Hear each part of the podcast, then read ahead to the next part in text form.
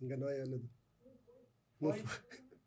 Gente, É que eu não tava parecendo ô, fez, quebrou, o Dudu quebrou. Gente, o Dudu quebrou eu aqui. Já quero deixar bem claro, eu não tô me vendo tudo bem, tá? Dudu falou que tá valendo. Gente, muito boa noite. Que Deus abençoe cada um de vocês. Olha a cara de tonto minha aqui.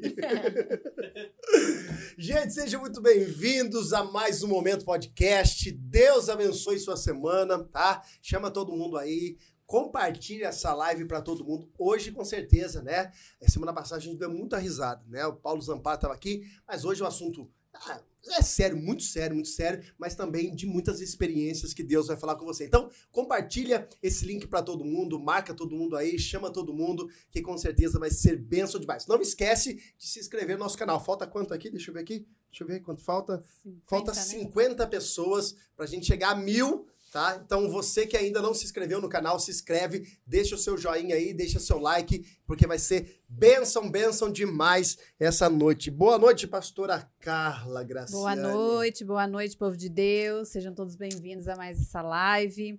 Quero agradecer você que está aqui com a gente. Compartilha, como o pastor falou aí, para mais pessoas serem, serem abençoadas. Eu tenho certeza que você vai descobrir muita coisa hoje. E eu tenho certeza que seu coração vai se verdade. mover para abençoar outras vidas também. E nós queremos aqui agradecer já ao Leandro Gabriel Bartenders. Meu já tá quase na metade, que eu não aguentei esperar. Nosso drink tomando, gospel. Entendeu? É, muito obrigada, Leandro. Se você precisa aí, ó, tudo sem álcool, você pode levar para sua festa, festa de aniversário, Festa de, de crente. Festa de crente. E também agradecer a Paulinha, Ana Paula Diniz, É. Olha pra essa mesa aqui, Buffet gente. Eventos. Meu Jesus amado. Muita coisa gostosa aqui. Muito chique. É, Muito obrigada, Paulinha, que Deus abençoe. E você que precisa também aí de um buffet, Ana Paula Diniz Eventos Buffet está aí para te abençoar. É isso aí. Pastora, apresente os nossos convidados de hoje. Vamos lá, estamos com dois missionários aqui. Glória a Deus. Casal que nós já aprendemos a amar vocês, já, viu? Boa, recíproco, com certeza. Sejam muito bem-vindos. Dá um oi pro público aí. Oi, gente. Eu sou a Débora Natielli. É um prazer estar aqui com vocês. Obrigada por esse convite. Meu Sei Deus, nós que agradecemos. Muito boa noite a todos. É um prazer e um privilégio estar aqui. Eu só consigo lembrar do Bibotal, que já ia falar muito bem, muito bem, muito bem. Sejam muito bem-vindos ao podcast. Mas eu estou muito feliz de estar aqui com vocês, um privilégio. Que bom, que bom. Amém. Sejam, sejam realmente muito bem-vindos e para nós é, é de verdade um motivo de muita alegria e também de aprendizado, né? Porque com certeza a gente vai ouvir muitas experiências hoje e eu tenho certeza você que está em casa aí você vai, é, como a pastora disse, acender uma chaminha aí e começar a olhar para missões, é, olhar para o próximo de uma forma diferente, né, pastora? Né, sem dúvida, sem dúvida. Conta para nós um pouquinho sobre a história de vocês, né? Como tudo começou, É, na né? verdade, na verdade, a gente quer, vocês já desde sempre é, Nasci missionária. Nasceu missionária? É, Porque a gente fala assim, nasceu num berço evangélico, né? Porque na É, história assim tem é o berço evangélico, né? Você já nasceu num berço missionário Olha, já. Praticamente. Conte um pouco pra nós, Débora, como que foi aí esse chamado, começo, como que foi tudo isso daí? Amém. É, tem gente que brinca assim, é, o que, como vivem, o que fazem, o que comem. É mais ou menos é, isso. São os missionários. Mas essa brincadeira de que nasci missionária é basicamente uma verdade mesmo. Mas traduzindo aqui para vocês, é, é um chamado onde, na verdade, Deus desde muito cedo é, me despertou para isso, para olhar para as escrituras, com um, vendo um propósito dele maior do que a minha própria vida. Então, começou ali aos 10 anos, aonde num, num culto, é, em oração, as pessoas traziam algumas palavras é, sobre isso. Meu pai me, depois me foi me contando que desde meu novinho ele falava: você vai, vai pregar a palavra para o mundo todo, filha. Eu, eu- eu- você nasceu para isso. Então, Que assim, benção. essa caminhada ela, ela inicia, eu acredito, na infância. Por isso que quando eu vou nos lugares, na- nas, nas igrejas, eu falo, gente, não menosprezem as crianças, os adolescentes, porque ali Deus vai falando e testificando no coração deles. Mas aos 10 foi onde eu comecei a ouvir sobre missão e comecei a olhar de uma forma se apaixonada, mas não tinha conhecimento algum, né? Nem, nenhum plano de carreira para isso. Mas depois, aos 16 anos, isso foi ficando mais latente no meu coração. Deus foi trazendo isso. E foi quando eu me aprofundei mais a estudar as escrituras. Então, quando eu lia ali a palavra, é, quando eu lia o livro de Isaías, aquela, aquele clamor ali, é, por quem eu enviarei, um dia eu li aquilo e eu respondia como se fosse o próprio Isaías. Eu falava, Senhor, envia-me a mim. Era, era... Jesus. Mas é, quando eu falei aquilo, nunca mais minha vida foi a mesma. É, foi algo muito profundo que eu tive um momento sozinha dentro do meu quarto, lendo as escrituras, e aonde toda a Bíblia ela saltava realmente nos meus olhos, e eu falava assim: é, eu não, não, não, não pode ser minha vida só estudar, é, crescer, casar, ter filhos. Então eu sempre me indagava com isso, Senhor, qual que é o meu propósito? Por que, o, que, que o Senhor deseja de mim? Eu quero entender desde agora para que eu possa caminhar realmente. Então a minha, minha caminhada foi bem específica, foi intencionalmente ali é, buscando ouvir a voz de Deus. As pessoas às vezes perguntam assim: como é que eu entendo sobre missão, sobre meu chamado?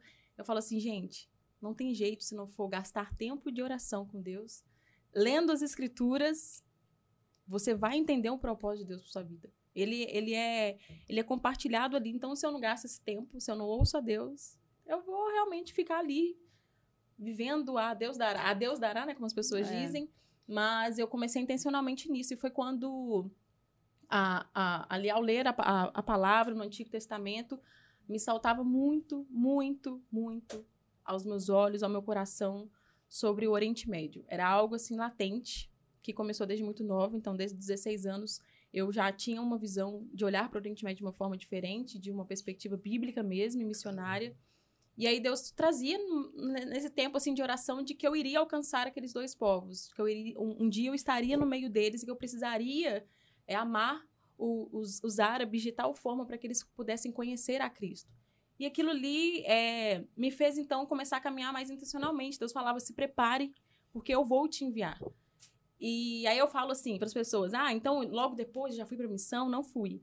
Eu, eu também fui membro da, do Evangelho Quadrangular por 12 anos, lá em Belo ah, Horizonte, nós somos de BH. Sim. A igreja da. Era a, quadra, a Quadrangular IEQ, do Praia 1, da pastora Vanei de Deus. Muito. Uma pastora, assim, que vive realmente tem o pastoreio. Tem, a gente tem a base, tem, é, tem. Legal. E eu sempre, em todos os treinamentos da igreja possíveis que tinha, de missão, eu sempre estava com ela acompanhando, servia na igreja ali em todas as áreas que necessitassem, naquelas que eu gostava de envolver. Então, no Ministério de Dança, eu sempre falava assim: vocês querem dançar? Então vou ler a Bíblia. Porque se não lerem a Bíblia, se não tiver estudo, não vai ter dança. Então eu sempre trazia as pessoas ali para aquele ambiente para conhecerem a palavra de Deus mesmo. E com isso foram esses 12 anos caminhando ali na igreja junto e Deus sempre falando: Prepare o povo porque você vai embora. Deixem eles com essa, esse conhecimento porque você vai embora.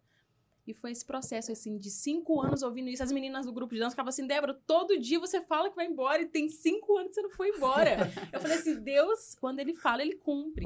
E quando chegou o meu tempo de, de realmente me preparar, foi onde Deus, eu nesse processo todo, né? Eu já estava com quase 24 anos ali, é, depois que passou esse grande tempo em, em, intimidade com Deus, eu tentei fugir. Sabe quando assusta muito o ministério? Quando Deus começa realmente te mostrar ali, te fazer sentir a dor daquele povo, te fazer clamar por eles.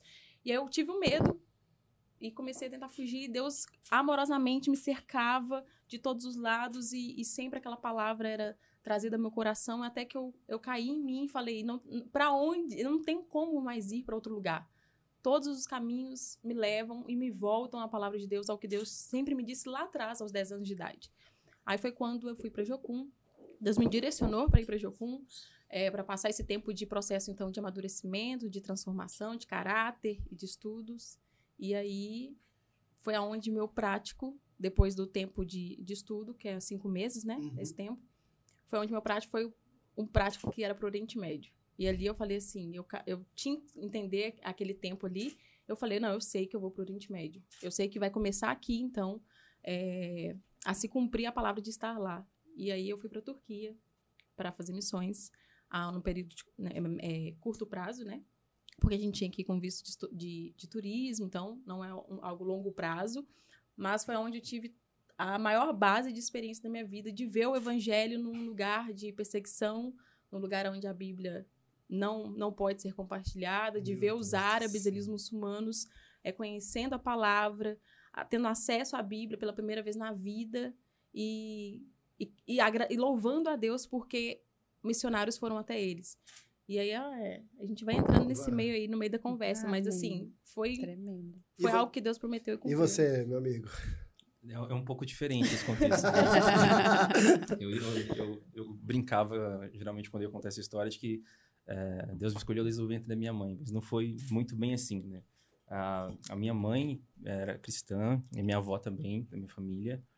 A minha avó era obreira da Universal. Então, assim, ela é aquela coisa de uma fé muito profunda. É, hoje ela é uma matriarca de fé na nossa família. Ah, minha mãe foi, foi, eh, foi mãe muito jovem, adolescente. Eu tive muitos Foi uma gravidez muito difícil, né? Uma gravidez de risco. E aí, quando Deus me curou em um processo assim de milagroso, eh, diz a minha mãe que ela me ofereceu o Senhor como sacrifício. Eu só fui entender isso bem anos depois, né? Eu nasci num lar cristão, mas eu fui compreender essa questão muitos anos depois. Eh, eu tive uma juventude tal qual muitos jovens têm no Brasil, né? De apesar de um lar cristão, em algum dado momento ele acaba eh, se desviando do caminho. Eh, não, não fui um jovem tão, né, tão mundano como se diz, mas eu não tinha um comprometimento com a fé, não tinha um comprometimento com a, com a vida cristã, mas de alguma maneira Deus sempre atraiu meu coração para esse envolvimento eh, com a igreja e etc. E aí teve um, um período assim da minha juventude onde eu tive uma crise de fé muito profunda, eh, de eh, de uma desesperança, de uma perca de propósito, porque de fato eu não conhecia Deus verdadeiramente, né? Eu não conhecia eh, o Evangelho, a mensagem do Evangelho profundamente. Era algo de berço cristão, né? de viver isso. E aí durante um processo assim de de inteiras de uma busca ao Senhor, num clamor de misericórdia, ele se revelou de mim de uma forma muito graciosa. Eh, De fato, eu tive um encontro com a graça de Deus, eu tive um encontro com Cristo e a partir de então é, o meu coração começou a se inclinar-se para propósitos maiores. E aí, nesse tempo, eu tinha, eu, era, eu, eu, eu tinha ainda uma veia muito empreendedora. Eu gosto de empreendedorismo, sou apaixonado com essas questões de inovações, desenvolvimento. E aí, na época, eu, eu, acreditava que seria um dos novos jovens empreendedores, né? E aí, eu lembro que lá na... é, nós nem falamos, né? Nós somos mineiros, nós somos de Belo É Horizonte, verdade. nós estamos morando, morando em Piracicaba agora por um direcionamento de Deus, mas eu sou cria de BH, como se diz, né? Uhum. E aí lá em BH eu tive um, um tempo assim onde eu abri um pequeno negócio, uma hamburgueria. Verdade. É, eu gostava de Flávio Augusto, essas coisas assim de empreendedorismo, lia Sabe muito. fazer hambúrguer? Nossa. Sei, sei, um hambúrguer artesanal gostoso, bacana. E aí eu falei com minha mãe, Já mãe, Deus te usar, meu filho. bora. Já Deus te usar. Falei, mãe, eu quero abrir um negócio. Aí minha mãe me ajudou, tipo assim, aos trancos e barrancos. né? Eu trabalhando na caixa, na caixa também durante um tempo com eh, microempreendedores.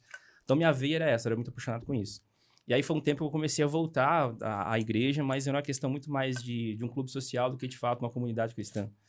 É, e aí eu lembro que no tempo que eu abri o negócio, eu, eu tentava meio que uma negociata com Deus. Fala assim, olha, eu toco uma bateria na igreja na quarta-feira, durante a semana eu no meu negócio e o Senhor vai me abençoando. Só que desse não era de fato os planos de Deus, né? E aí teve um momento que ah, Deus atravessou meu coração com um propósito muito maior do que, de fato, torna- me tornar um empresário, um empreendedor de sucesso, alguma coisa assim. E aí eu lembro de um dia que eu tava na, na, na loja sozinho, assim, chorando, eh, pedindo a Deus o que de fato ele queria de mim, que eu estava meio assim, irado com o que estava acontecendo. E aí ele falou que se eu, me, se eu abrisse mão de algumas coisas, né, se eh, eu abnegasse de algumas coisas, que ele me apresentar um propósito maior do que a minha própria vida. E aí, nesse instante, eu falei assim: então eu vou abrir mão de tudo isso e eu vou começar a tentar caminhar de forma mais intencional no que o Senhor deseja para mim.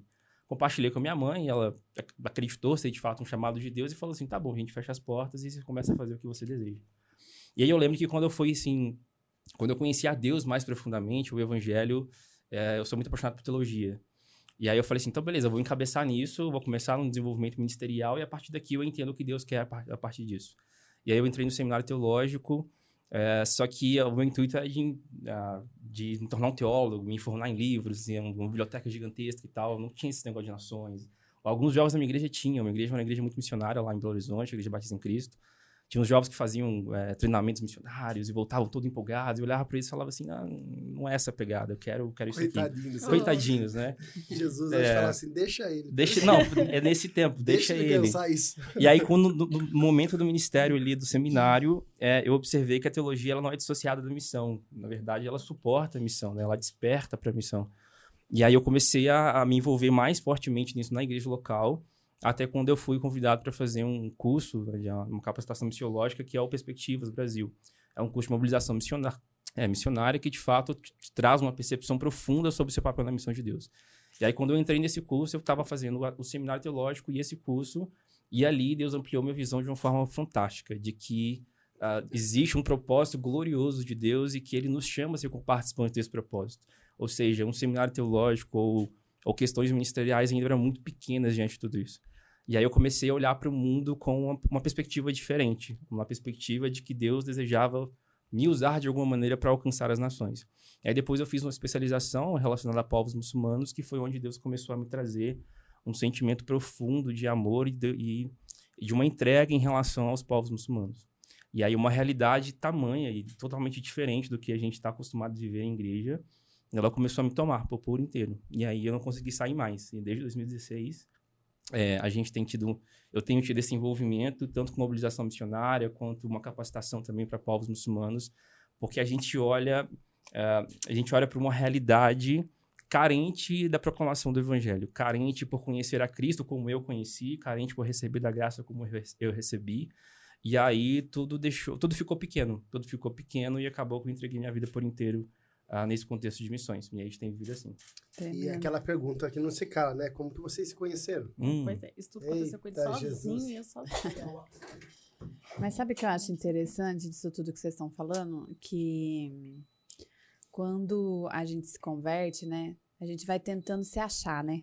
É a gente vai tentando procurar o sentido realmente, né? Que preenche totalmente, como você falou. Eu né? bati muita cabeça. É, é, a gente lugares, precisa encontrar esse preenchimento uhum. por completo. Então a gente vai em busca de entender o nosso propósito, entender o nosso chamado, né? E quando a gente encontra, Meu é um Deus. negócio tão maravilhoso é que você sim. se sente realmente completo, né? Exatamente, No centro da vontade do Senhor. Todas as minhas carências que eu disse, né, quando eu tive esse tempo de crise de fé, até estágios de depressão, contexto assim, foram satisfeitas Uh, primeiramente por me identificar como filho de Deus, alcançado pela graça, e depois de ser membro do propósito, do propósito eterno de Deus. Você preencheu completamente tudo que eu tinha por expectativa, por carência, por necessidade, tudo. e vocês tudo. não se conheciam? Não, não. E não, aí não. todas as demais coisas são acrescentadas. Exatamente. Mas desde muito nova também Deus falava para me guardar o meu coração de que eu teria que saber muito bem escolher com quem eu ia casar, porque isso envolveria todo um propósito. Imagina se eu casasse com alguém que não, que não amasse sobre o mundo muçulmano, que não queria constar usado, que não queria ir para o Oriente Médio. Eu falei assim, eu até falava assim, Deus, isso é impossível. Quem é um louco que vai querer ir para a Síria, para Jordânia comigo? Mas Deus sempre me trazia. Eu, eu, questionava por muitas vezes mesmo. Tipo assim, mas eu sempre acreditava que realmente Deus tinha tinha isso como uma, uma das promessas também, né? Sobre o meu casamento. Que eu sempre sonhei desde muito nova com o meu casamento, em ter uma família. Nunca quis viver sozinha.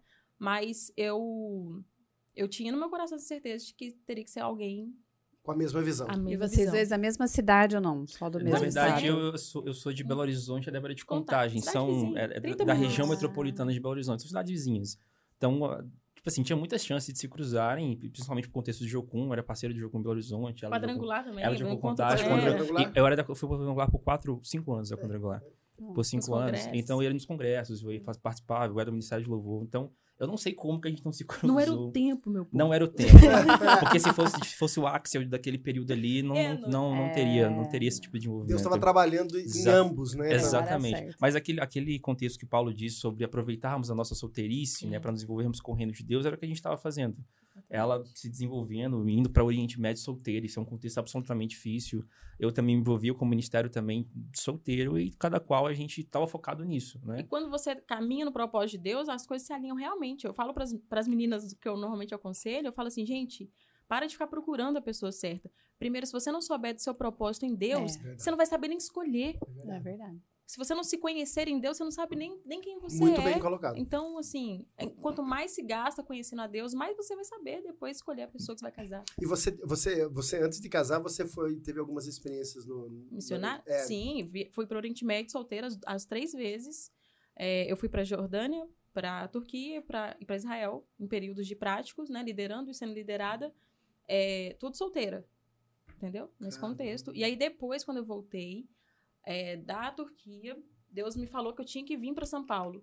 E eu não conhecia ninguém, não sabia de nada. Eu falei assim, pronto, minha mãe, meu Deus, minha mãe tá achando que eu vou voltar para casa. E eu, mas eu sempre soube que não. Eu sempre soube que a partir do momento que eu fosse, que Deus falou que eu iria ir, eu não iria mais voltar para uma vida comum. Normal. Eu falo comum, Normal. mas é por, me entendam. Assim, É que realmente minha vida ia ser gastada para alcançar os muçulmanos, então não ia ser mais tão comum como antes. E aí eu fui para São Paulo, então, para essa base da Jocum de Campinas, é, aonde ali eu servi por dois anos. E aí, nesse meio tempo, eu assumi uma escola, a, a MT, Escola de Missões Transculturais, onde né, capacitava os cristãos a, a- ao alcance dos povos transculturais, tanto dentro do Brasil quanto fora. E eu precisava assim, de alguém que, que desse aula sobre islamismo, é, conheci é, ex-muçulmanos que deram aula, irmão Merdi, ele foi lá e eu precisava de um conteúdo complementar e eu, o professor na última hora desmarcou e eu fiquei desesperada e aí minha amiga me lembrou, ah, o Tom Contatuar, que isso aqui de BH, que ele Ah dá o aula sobre estudo aí. Meu Deus. Olha o estudo aí, ó. Eu, eu acredito que a minha especialização foi para dois contextos: para um envolvimento, para capacitar a igreja para povos muçulmanos e para conhecer Pra a Débora. conhecer a Tem, Débora. tem É, um parêntese, tem um porém aqui.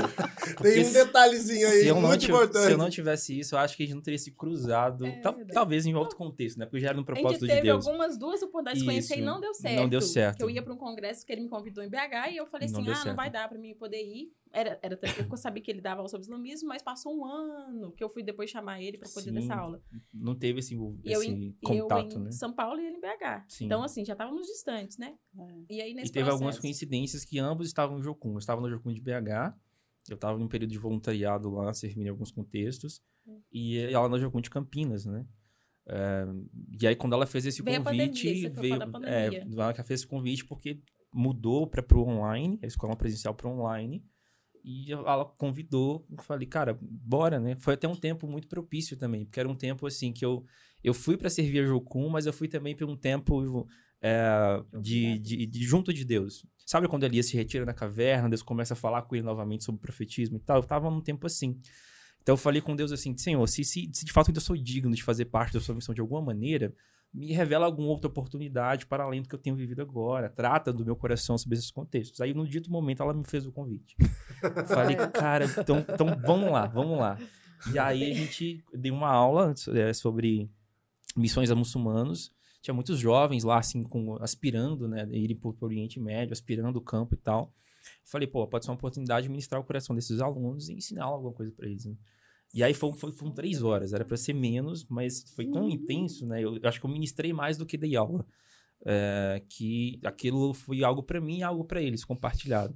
Aí quando encerrou, eu corri para chamar ela, agradeci a oportunidade, a gente começou a conversar um com, um com o outro ali e nos relacionarmos. Só que como era pandemia, a gente ficou seis meses conversando sem, sem se conhecer pessoalmente. Foi um tempo assim, ah, nós é, falávamos sobre missão, nós orávamos juntos, nós ministrávamos sobre a vida do outro, nós compartilhávamos sobre assim, que- Sobre questões muçulmanos. vulneráveis, né? Compartilhávamos, tipo assim, que pessoa que tá ali é, conversando em algum momento que tem uma, uma certa paquera que fala sobre o Oriente Médio. Isso não, não existe, né? Isso não existe no Cara, E eu lembro que nessa época eu tava com uma foto. Eu até trouxe meu lenço, tá? Eu, ah, tem- a, que tá no meu perfil agora, eu tô de lenço, né? Na Porque Turquia. naquele momento eu falei assim, ó.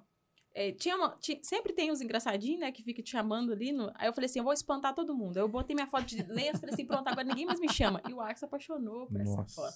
Então, tipo assim, era, era, era alguém que, É um que, que saberia propósito que, que amar alguém que ama o Oriente Médio. Não era qualquer Cara, mas assim, como é- assim, do nada você falou assim, não, vou estudar... Não foi bem do nada. É. Eu, eu, Meu eu- Deus, Tipo assim, Deus. Eu falei assim, como que alguém para de você... vou estudar sobre povos muçulmanos. Não faz é, sentido, vou né? Estudar faz sentido. sobre É. muçulmano. Na verdade, eu, ta, eu tava fazendo perspectivas, né? O Perspectivas fala muito sobre missões transculturais, né? Missões a povos não alcançados, etc. E eu ficava olhando para cada povo, eu ficava falando com Deus assim, Deus, para onde o Senhor quer me direcionar? Eu preciso de um senso de propósito. Eu- eu, Caramba, é muito eu- Deus nesse negócio. eu preciso me envolver na sua missão, mas eu preciso de ser algo direcionado. Eu sou muito racional, assim, né? De Deus apontar as coisas, eu caminhar em obediência. E aí, nesse tempo que eu tava no Perspectivas, eles me convidaram para servir numa missão aqui no Brasil que trabalha com povos muçulmanos. Só que eu só fui lá para trabalhar porque eu, eu tenho um envolvimento em comunicação, né? Falei que eu gosto de audiovisual, essas coisas. Eu fui lá para servir nisso, não, não para servir para a missão. Porque para mim não fazia sentido nenhum. Mas no período que eu estava lá, eu vivi uma experiência muito sobrenatural com Deus. Né? Com um dos fundadores da missão, que é uma missão americana, que chama Square Ministries. E no aniversário da, da vertente brasileira que eu trabalhava, ele veio para cá e ele profetizou sobre os jovens ah, que ele, ele olhava para os jovens que cumpririam uma grande comissão entre os povos muçulmanos. Nesse dia, tipo, Deus cerrou um fogo no meu peito de alguma maneira. E aí eu olhei para as nações com outro olhar. Então, naquele momento ali, ele até presenteou as pessoas com um, globo da instituição, quando eu peguei o Globo, uh, eu senti o Espírito Santo me direcionando a olhar para o Globo. Só que eu não queria responder aquilo, né?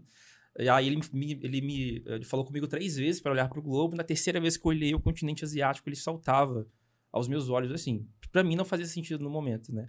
Porque no dia eu tava orando para Deus assim, Senhor, se o Senhor não me der um propósito hoje, eu não volto mais para missão. Uma coisa meio de Moisés assim, né? que bota Deus na parede. Tipo, botando o dedo no é, nariz de Deus assim, e Deus você falando faz assim, ou faz? Deus é um pai tão amoroso que ele é. aceita até o, essas, essas coisas de filho, né? E aí, nesse dia, ele, ele falou isso comigo. E aí eu corri para casa, naquele, com o coração assim queimando, e eu cheguei e falei com a minha mãe. Tipo, eu nunca falava com minha mãe sobre esse contexto de missões. Eu já estava envolvido já tinha um tempo. Fazia missões urbanas, ia pro norte de Minas fazer missões também, de curto prazo e tal. Só que eu nunca compartilhava com ela essas questões. Aí no dia que eu cheguei, tipo, madrugada assim, eu cheguei chutando a porta, falei assim, mãe, eu preciso falar com você uma coisa. Deus me deu um direcionamento. E ela, o que? Pra onde, meu filho? Eu falei, pra Ásia. E ela é muito longe a Ásia. Eu falei, nossa. coisa de mãe, coisa de mãe. Esse cara é, mãe. É, sim, é muito longe. É muito é longe. muito longe. Aí ela começou a chorar. Eu não entendi, né? Tadinha, começou a chorar. Cara. Eu falei, o que você tá chorando, mãe? Ela falou assim: ah, mas há muito tempo Deus tem me dado visões acerca disso. Eu tenho visões de você entre muitos povos falando sobre Deus. Olha. Mas eu nunca falei isso com você porque eu tinha medo de perder. Eu falei, cara, como que você não me. Eu tô aqui tem seis meses, quebrando a cabeça, botando Deus. Deus na parede. E você já tinha resposta e não me falou. E aí eu fiquei orando sobre isso durante alguns meses. Aí eles me convidaram para fazer uma escola né, de especialização. Quando eu fiz a escola, o professor que deu esse, falou esse, essa, essa profecia, ele disse que a maior concentração de muçulmanos hoje está no, no, no Sudeste Asiático. Então não é a Ásia em si, é o, os povos muçulmanos. E aí eu tive uma revelação e comecei a me envolver. E aí não parei mais, não, consegui fugir. Tentei fugir em muitos momentos. Eu muitos, ia perguntar isso. Tentou? Muitos contextos, muitos contextos eu tentei fugir porque eu tinha ainda essa visão da teologia, se tornar um teólogo, etc. O povo é algo tão distante, é, o Oriente Médio é algo tão distante. Mas não tinha como. Eu, eu, eu olhava para os povos muçulmanos, meu coração ardia é em amor. É e hora que foi. Louco. E hora que converteu, assim, no sentido de, de olhar com um olhar de preconceito e, é, e de aversão, porque de fato ainda tem muita desinformação relacionada a povos muçulmanos, para no momento eu amá-los de uma profundidade de querer revelar para eles a quem é o Jesus e a quem é, a quem é Deus. Então foi uma mudança muito grande nesse, nessa divisão. E aí eu conheci egípcios, que são cristãos de origem muçulmana, conheci sírios, que são cristãos de origem muçulmana, é, conheci é, iemenitas, conheci iranianos, todos com, com testemunhos profundos que tiveram com o encontro de Jesus. Eu conheci um casal, de uma família é, egípcia, de origem muçulmana, da qual a, a, esposa ela teve uma revelação do Cristo ressurreto, tal qual como Paulo. Ela viu Uau. a Jesus. E a partir disso ela se converteu. E aí tinha momentos que eu olhava para eles e falava assim, cara, como que eu não vou me envolver com esse tipo de revelação que o próprio Deus tem feito entre esse povo? Então aí começou e É porque lá mais. precisa ser sobrenatural, Tem né? que ser sobrenatural. Precisa. Ser. Você e de, vez de tal modo também porque não há um envio expressivo de, de, de missionários. É ou seja, se, como, como, como Jesus diz, né? Se vocês não clamarem, as próprias pedras clamarão de alguma maneira. Então ele está se revelando, né? A Débora vivenciou isso. É. Você já pensou alguma vez em desistir, Débora? Te passou na cabeça assim, ah, tipo. Olha, a, as pessoas perguntam se você não tinha medo, não, quando você estava lá? Eu, sim, com muita sinceridade, não. Porque eu estava a partir do momento que a gente começa a, a olhar para aquelas palavras de Deus, eu sempre falei assim, gente, eu não tenho nada, eu não tenho realmente recursos, eu não tenho o, o total conhecimento acerca disso, eu não tenho tantos estudos, mas eu tenho uma coisa: a palavra de Deus. Mas porque tem gente que tem o recurso, tem tudo isso, mas se não compreende a palavra de Deus, ela não permanece. Então, o primeiro susto, então a primeira dificuldade, ela pega e olha para si, para si, para si e, e, e, deseja abandonar. É, talvez, sim, eu posso colocar aqui de que tem momentos, tem nossos dias que a gente fica assim, nossa, meu Deus, isso tudo que está em, torno disso é muito é muito complicado, é, requer muita coisa e às vezes a gente dá um desânimo, dá uma dá uma uhum. tristeza, mas desistir de verdade até hoje ainda não, que Deus me disse disso, mas ainda não. Desde essa caminhada não. Talvez antes, antes de eu ir, eu quis desistir. Foi, foi esse período que eu tentei fugir. Mas depois que eu, eu, eu disse esse sim mesmo, é, Deus ainda tem me agraciado aí com e isso que é legal, né? Porque pelo fato de vocês dois terem a certeza, até mesmo antes de vocês se conhecerem, né? Sim. Que esse era o chamado de vocês. E quando Deus uniu vocês, é porque realmente é para um dar força pro outro, Sim. não desistir mesmo. Sim. Não é aquela coisa, né? Tipo, ah, agora eu eu casei com ela porque ela tinha já foi pra lá e teve Uhum. experiência, ou eu casei com ele porque ele já teve estudos Deus já veio isso. trabalhando neles antes. Não, né? é, ele já, vocês dois já têm a certeza. Então, Sim. tipo, um ajuda o outro ali, né? No Exatamente. mesmo propósito. Bacana. A gente quer ouvir um pouco das experiências lá, né? Porque realmente é, assim, é, a gente não tem ideia de como seja um, um trabalho evangelístico lá, a dificuldade. Acho que as pessoas, é até bom que muitas pessoas prestem atenção, porque aqui no Brasil tudo é muito fácil, né? Sim. Em relação ao evangelho. É. E as pessoas às vezes não valorizam isso, as pessoas não dão conta de que elas estão num país que ainda nós vamos deixar, em nome de Jesus, vai continuar sendo um país laico, um país onde tem a liberdade né, é, religiosa, mas nesses países são, são difíceis. Conte algumas experiências para nós, então, Débora. É... é- te- te- Fazendo as devidas, as, as devidas. É porque o Axel, a gente combina assim, amor, não entra no modo testemunha, ele brinca. Não, se, eu, não. se eu entrar, é, de- é três horas de podcast. Não, não, Aí não vai, vai virar um hub podcast, né? inteligência limitada, cinco horas. Não, não, mas não é um modo testemunho, mas a- as, as concessões, porque tá ao vivo e tem algumas questões de. de nome, de né? segurança sim, e sim, etc. sim. É, por isso eu vou talvez mudar Uhum. só os lugares, tá? Não. Vou só citar só o Oriente Médio num todo, não vou falar o lugar. Mas nesse contexto, a, aonde a gente realmente vivenciou um- um- uma grande parte assim da igreja perseguida mesmo, de ver como que é uma igreja escondida, subterrânea, é, isso aconteceu. Ah, mas eu ficava maravilhada ao mesmo tempo. É, às vezes a, a igreja na frente ela era uma coisa, tinha um restaurante na frente e, e por trás ali tinha um povo que se reunia para poder né, compartilhar da palavra, cantarem, orarem uns pelos outros. E aí eu via pessoas de, vários, de várias nações ali. Eu falava assim, meu Deus, como? E, e cada um com seu testemunho de como foi conhecendo a Deus. E aí a gente no momento a gente perguntava se vocês não têm medo de alguém entrar aqui e descobrir. É, nesse risco a gente corre todos os dias, de ter um infiltrado no nosso meio, mas nada mais importa do que permanecer pregando o evangelho. É, o, que, o que vai nos acontecer. Ele sempre tem essa postura de o que vai nos acontecer é por amor a Cristo. E nós conhe... Aí eles falavam, o- as pessoas que, que tinham se convertido. Eu já conhecia Jesus. Tudo, tudo que eu precisava era conhecê-lo. Nada mais importa. Então, se eu viver, eu vou viver para ele. Se eu morrer, eu sei que eu vou estar com ele. Então, eu não tenho medo, da... Ai, que medo de morrer. É isso, né? Não Mentalidade de medo mártir, de- né? é, Abri- Abrindo um parênteses, o nosso ministério é um, é um constante constrangimento, porque a gente tem É. contato com pessoas assim que experimentaram a fé de uma De maneira. E eu, nessa hora, eu me A questionava. Eu falava assim, Deus, eu, será que eu sou cristã de verdade? Porque eu, eu não sei se eu tenho essa mentalidade, mas eu quero. Eu sempre voltar meu coração, tipo assim, Deus, me faça ter esse tipo de sentimento. E em um outro, um outro contexto também, uma outra experiência que a gente teve foi de, num dos evangelismos que a gente fazia, a forma de evangelismo no, né, no Oriente Médio é muito diferente do Brasil. É, você não É, vai eu, eu chegar... tenho essa curiosidade, né? Como que consegue chegar com um cartaz, chegar? Jesus É. te ama. Jesus te ama, não. Nada disso. Jesus Folhetinho aqui, ó, Jesus pública. ama você. Pá! Inclusive, É. a gente tinha uma regra. Gente, esqueçam as blusas de Jesus em casa. Pode vir com roupa normal, por favor. Nada de camiseta com... É. com... Não, não, não, não tinha E você lá tinha que usar as roupas. Em, em, Em, em um alguns- país, não precisava, que era mais tranquilo, uma parte europeia. Então, assim, Era era- mais eu não precisava. Eles até falavam assim, não use, porque às vezes aqui o pessoal pode achar que você tá É, usando de forma identificam, errada. né? É. Mas em um outro contexto, que a gente estava num outro, num outro país no, no Oriente Médio, a gente já tinha que usar roupas mais comportadas, que era um bairro é, muito conservador, é, praticamente 100% mu- é, ali muçulmano, então a gente tinha até para sair, para jogar o lixo fora, as blusas aqui, sempre bem tampadinho, para evitar essas questões.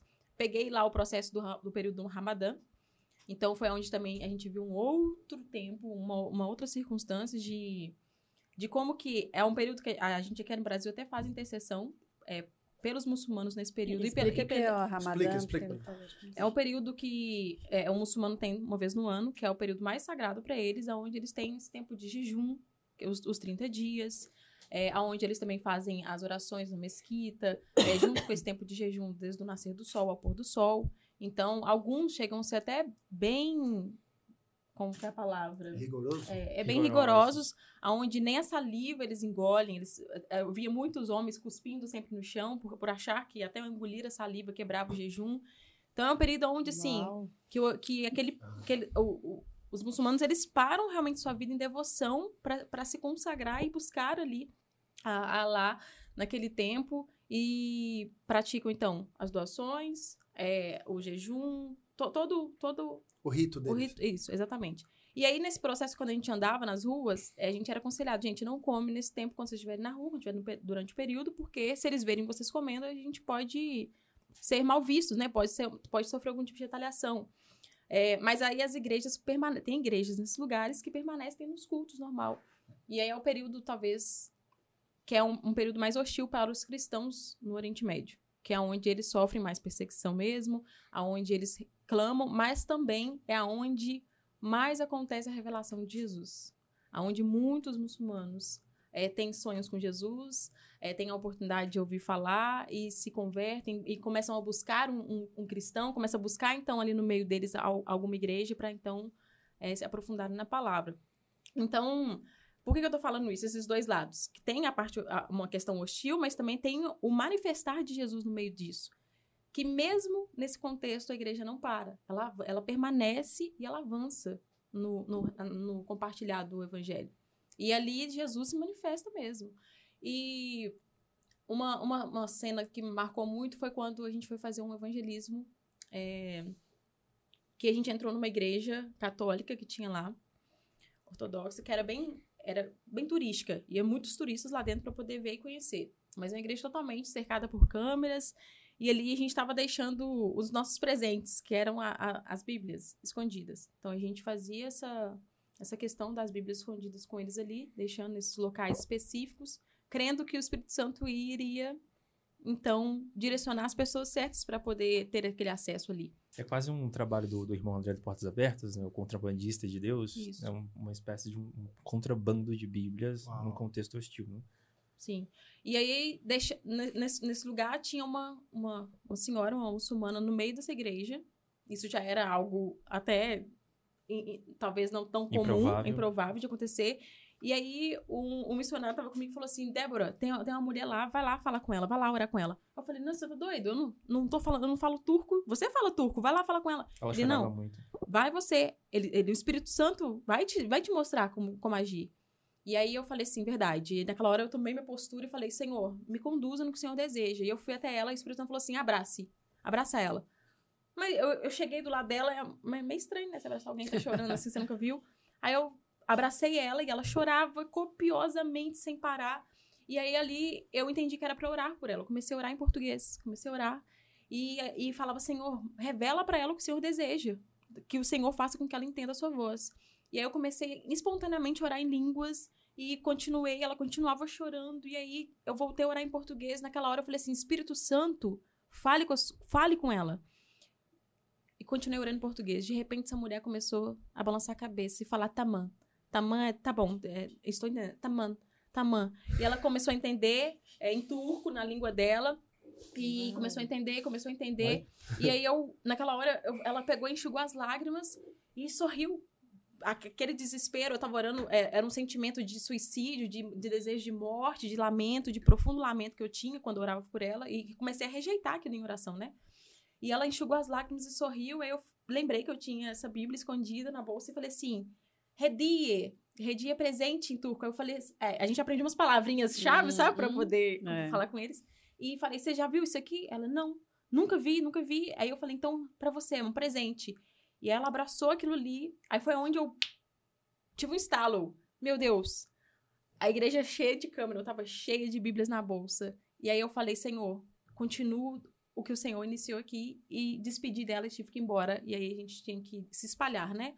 Para que não não tivesse uma para não, não nos achar se alguém tivesse visto aquilo. Mas eu creio que o Espírito Santo fez a obra. Ele iniciou aquilo Meu ali. Então, Jesus. a experiência que eu tive de ver o Espírito Santo traduzindo no idioma dela, mesmo eu não sabendo falar, aquilo ali pra mim foi, Senhor, ele ultrapassa qualquer limite, não tem, não tem o porquê eu, eu colocar empecilhos pra fazer a obra para poder anunciar. O Senhor é suficiente e é, e é muito maior do que eu. Então, essas experiências foram sempre me edificando. E quando eu tava no Brasil, antes de ir ainda, Deus falava que eu ia amá-los de tal forma que eles iriam ver o amor de Deus. E lá, não, como eu falei, não existe Jesus, Jesus é a salvação, não tem bandeira, não tem camisa. É isso aqui, ó. Mesa, intimidade, entrar na casa deles. O árabe por si, é, por eles, assim, eles têm uma referência de mesa. Aquele que se assenta para comer com eles é algo muito precioso. Não é qualquer um. sabe? Então, a oportunidade que a gente tinha de sentar na mesa e, e, e cuidar e amar, de, amar eles, no ar eles falavam assim, por que, que vocês estão aqui? Que, que, por que, que você saiu do Brasil para vir aqui? Aí era a deixa que a gente podia ter. Quando eles questionavam a nossa fé ou, ou queriam entender mais, a gente tinha essa liberdade de compartilhar, né? Ma- Mas, pô, eles perguntaram, eu posso responder, eu sou cristã, eles sabiam. Então a gente ali compartilhava. O Senhor, de, onde eu estava no Brasil, disse que era para eu vir aqui no seu país, porque ele queria que você conhecesse o amor dele. Ele quer que você conheça o amor dele pela sua vida. E aí as pessoas ficavam assim, mas que amor é esse? Aí a gente entrava naquele processo ali de, de demonstrar. Tinha alguém sempre traduzindo ali. Quando não tinha, a gente ia no Google, traduzia. Mas a Meu linguagem do Jesus. amor, ela era, era muito eficiente nesse contexto. Eles conseguiam ver o nosso amor de cristãos para com eles. De uma forma assim que deixava marcas mesmo. E há uma abertura para eles ouvirem o evangelho. Então a gente fazia trabalho com as crianças, com as mães e com os pais. Era um, era um envolvimento total na família, sabe? Não era com uma pessoa isolada. É, tivemos também Lá vocês trabalhavam? Como que, como que Não, dá esse a gente- relacionamento? A gente ia servir em escolas onde tinham os refugiados da Síria. Então a gente dava Ah, aula de tá. inglês, é, é, recreação para eles. E para as mães a gente ensinava crochê, algum artesanato para elas con- conseguir trabalhar no local, né? Por ser refugiada, não tinha como ter emprego. Então elas aprendiam ali com a gente. Os pais, é, os homens sempre ficavam com os homens, as mulheres com as mulheres e as crianças, sempre em salas separadas. Então tinha essa questão também cultural que a gente tinha que entender, aprofundar. A gente chegou nesses países, a gente tinha um treinamento, ó. Básico, comer com a mão direita, a mulher não cumprimenta o homem, a mulher não cumprimenta o homem. Isso aqui, ó. Não, não estende a mão para comentar um homem. A mulher, sim. O homem com o homem, a mulher com a mulher, para que não houvesse essas, essas barreiras, para que fosse que, não houvesse isso, para não quebrar o relacionamento. A gente sabia se comportar ali, se portar diante deles. Mas já os cristãos, é, no Oriente Médio, a gente já via uma, uma acessibilidade maior. As mulheres já cumprimentavam os homens. Para você ver como que o evangelho realmente muda a mentalidade da pessoa, de mostrar a pureza entre os irmãos. Sabe? Então, essas coisas aconteciam, É, fortaleciam uma, uma dúvida, né? Por exemplo, assim, para vocês, uma pessoa que quer se converter, que, como que eles encontravam essas igrejas? Esses lugares? Isso Não, aí. porque é meio louco, Isso né? é mistério E essa- Senhor. essas são as, as grandes questões É. das estratégias evangelísticas no Oriente Médio. né? Cara, porque é louco, né? Você Porque- tinha que ser tudo escondido. Como É. Existem alguns Se- países do Oriente Médio em que as Que tem igrejas, igreja em que as igrejas visível. elas são públicas, Isso. Ah, é? é, porque tipo assim, o contexto do Oriente Médio não é que existe uma proibição do exercício da fé cristã. É, exi- Existem alguns países que, aí, com, com maior grau de perseguição e menor grau de perseguição, né? A lista do Portas Abertas define isso muito bem. Então, tem alguns países em que a- as igrejas elas têm uma liberdade de culto, mas elas não têm uma liberdade de proselitismo. Por exemplo, um cristão ele não pode ir em praça pública e compartilhar do evangelho com o muçulmano. Um cristão não pode chegar em um evento, no trabalho, por exemplo, e compartilhar do evangelho com o muçulmano. Ele tem a liberdade privada de culto dele dentro da igreja. Então, existem algumas igrejas que são permitidas. Porém, essas igrejas ainda sofrem atentados porque há ali é, grupos fu- fundamentalistas que ah, não são do Estado, né, não são do governo islâmico que fazem ataque a essas igrejas. Então, quando o muçulmano ele, ele tem um encontro com Jesus é, sozinho, né, quando Jesus se revela para ele, ele vai em alguma dessas igrejas. Só que quando ele vai em alguma dessas igrejas, ainda há um temor muito grande dos pastores de pensar que aquele é um infiltrado. Então, eu já ouvi relatos, né, inclusive de- dessa família de egípcios, de quando eles tentaram se batizar em algumas igrejas, que os pastores não queriam batizá-los porque achavam, que eram, eram famílias influentes, porque achavam que eram infiltrados, que estavam ali para tentar descobrir como eles faziam culto, pra tentar descobrir os missionários que estavam dentro do país. Então, há todo um contexto, assim, muito difícil ah, de uma Tudo vivência Sigiloso, de comunidade. né? Então, com, com, com- qual que é a existência das igrejas ah, nos países de maior perseguição do Oriente Médio? São igrejas em casas. São pequenas comunidades em casas de autodiscipulado. Então, a gente vê uma estrutura de igreja com pastor, com, com liderança, com ministério. Isso não existe no Oriente Médio. O Oriente Médio é, é quase uma igreja de atos dos apóstolos, das quais eles vivem em comunidade, discipulam uns, uns aos outros na doutrina dos apóstolos. Então, eles caminham assim. Só que, apesar desses apesares, é, os contatos que nós temos de- Depois que eu comecei a me envolver com isso em 2017, a gente- eu comecei a conhecer muitas missões que trabalham no Oriente Médio, né? E comecei a conhecer também cristãos de origem muçulmana. Cristão de origem muçulmana é um cristão que sai do contexto do islamismo e, e se torna, é, se converte à fé cristã. Então a gente começou a, a entender como que as igrejas surgem lá. Eu conheci um pastor que planta igrejas no Sudão do Sul. O Sudão do Sul hoje é um dos maiores países perseguidos do mundo. E ele conseguia discipular essas igrejas e plantar essas igrejas em meio à perseguição, Ah. todas elas com é, essas igrejas em pequenas casas, em pequenas comuni- comunidades, não em mega igreja com pastoreio e tal. Mas essas igrejas hoje são as igrejas que mais crescem no mundo. E aquele lance de código, né? Tem uns que a gente fazia, o- antigamente fazia o peixinho. peixe. Ah, sim, sim. Eles também têm alguns, ah, tem tem alguns de, é, de referência onde estão essas comunidades. ah, e de referência também relacionada é, a tentar compartilhar do evangelho em alguns determinados contextos. Porque se qualquer identificação de proselitismo, que é o compartilhar da fé, você já é advertido, você pode ser denunciado, a comunidade pode te denunciar. Qualquer pessoa pode te denunciar. Então isso é muito, é muito arriscado. Então, por exemplo, é, um símbolo que ficou muito famoso no Brasil é aquele símbolo do num, que é um, uma- um círculozinho com a ponta que significa o cristão, né? Que é, o, é principalmente o cristão perseguido. Esse, esses, é, esse símbolo significa nazarenos, ou aqueles que seguem a Jesus, ah, no contexto da Síria, que era uma marcação que o Estado Islâmico fazia para identificar a casa dos cristãos. Então, quando eles encontravam um cristão, ele marcava a casa como assim, nazarenos. Então, aqui existe uma comunidade cristã. E aí eles eram alvos de ataque. Então, é um símbolo que eles carregavam com orgulho em muitos contextos. Conheci também pessoas que tinham esses símbolos marcados na própria casa. Então, a, a, a gente, a- apesar desses relatos, a igreja perseguida é a igreja que mais cresce no mundo. É uma igreja, assim... No Irã, o, o Irã hoje é a segunda igreja que mais cresce no mundo. O Verdade. Afeganistão é a primeira. Como que- o Afeganistão. O Afeganistão é a primeira. Apesar, agora que a, a- a- é, pela tomada do Talibã, a perseguição é, ela, ela se agravou muito mais, tanto que no Portas Abertas o Afeganistão passou a Coreia do Norte, mas o Irã e o Paquistão, elas são as maiores igrejas que crescem hoje no mundo.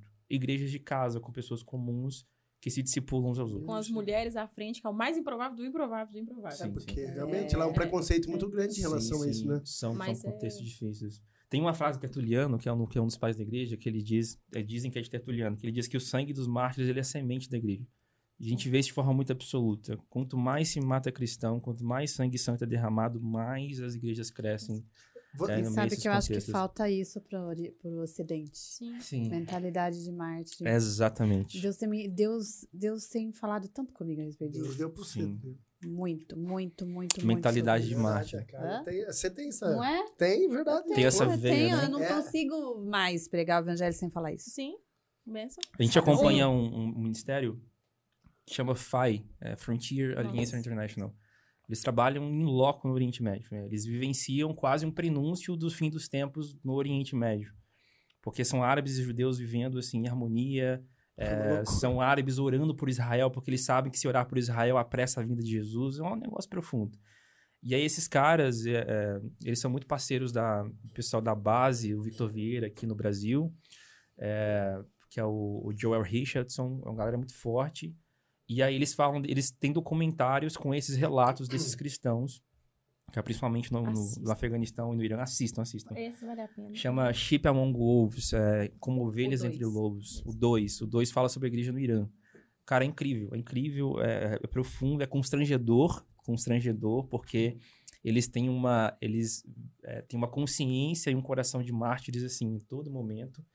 Ah, e aí, a- a- as igrejas têm nascido e crescido mesmo sobre a perseguição iraniana ali, que é fortíssima, fortíssima, fortíssima. E a gente tem esses Um, contatos. um detalhe só. Pode- É, a questão das Bíblias, por exemplo, lá, a gente, eu, a gente falava, eles falavam assim, olha, não adianta sair com a Bíblia porque as, as nossas, né? Então, aquilo me causava uma angústia muito forte, porque assim, a gente aqui tem quantas Bíblias em casa? Cinco, seis, várias versões, Várias. várias capas, Várias. várias isso para criança, jovem, adolescente.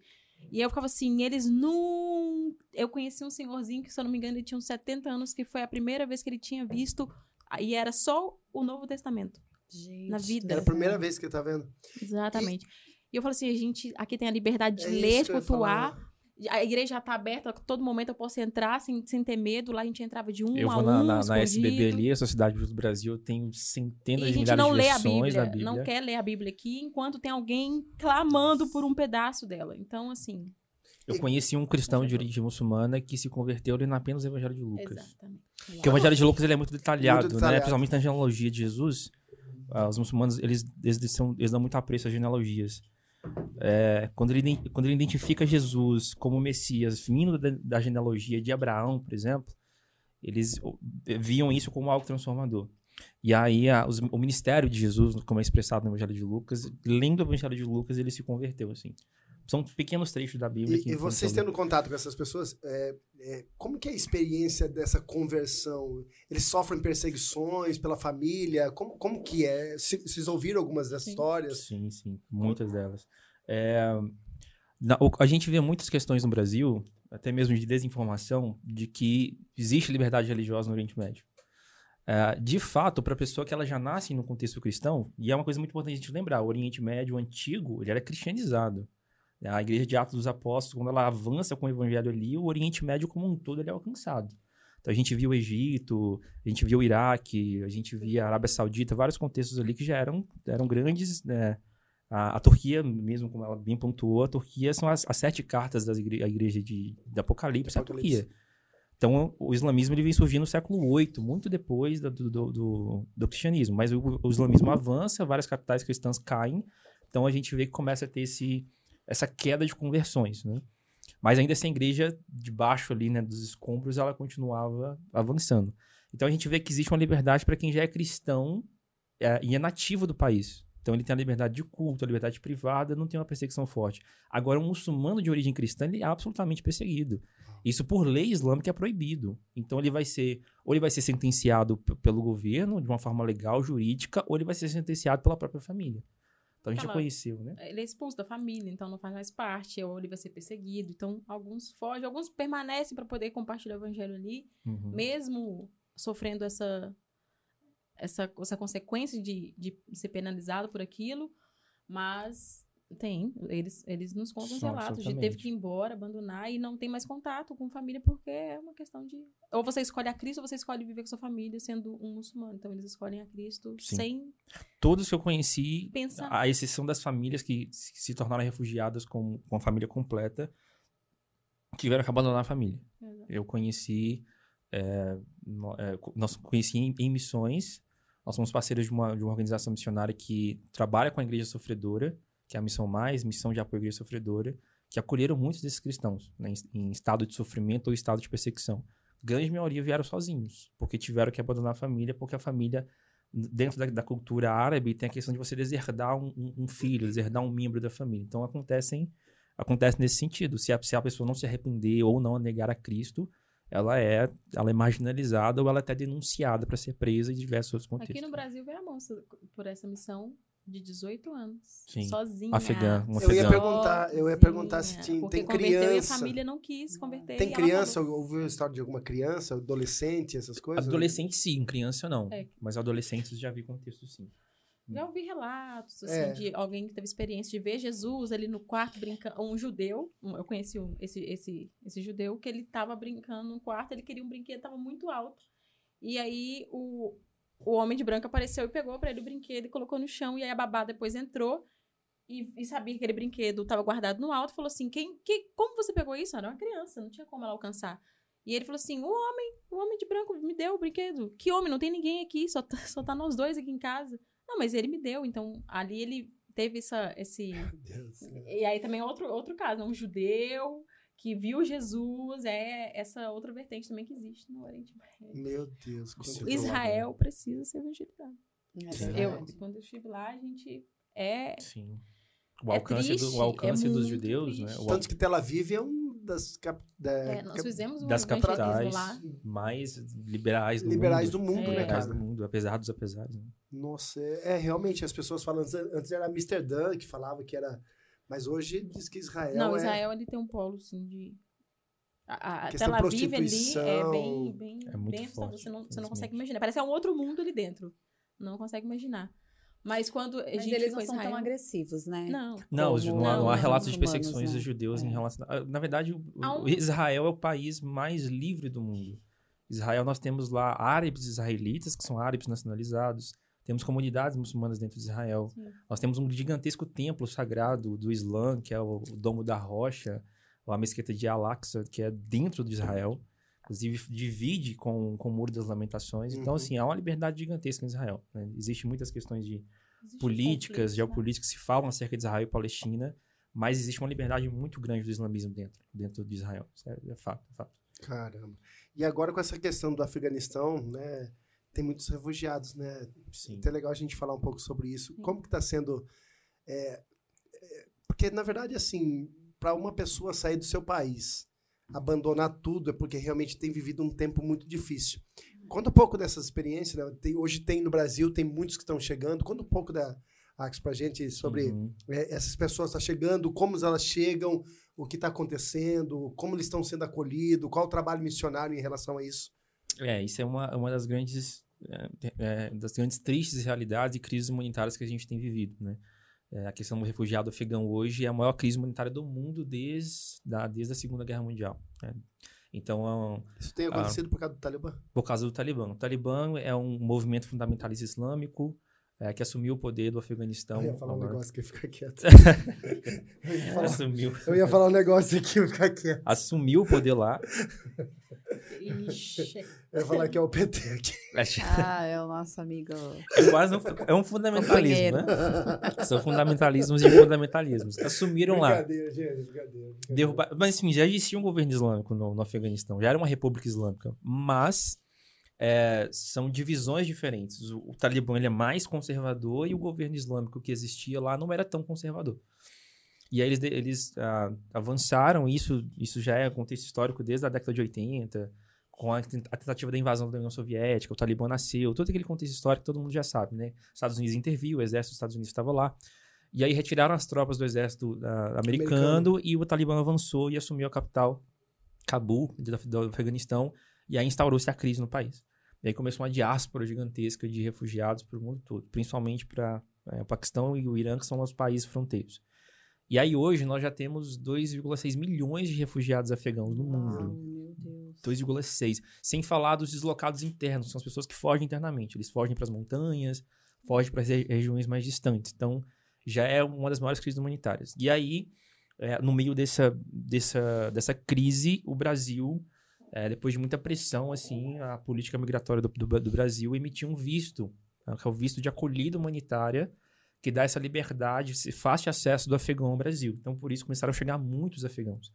É, já chegaram, acho que mais de 2.300 afegãos no Brasil. Meu Deus. E já tem uma, já segundo os dados da Acnur e do Ministério das Relações eh, Exteriores, já tem 6.500 vistos emitidos para o Brasil. Então eles virão para o Brasil. é, vai chegar. Eles vão Nossa. chegar ao Brasil.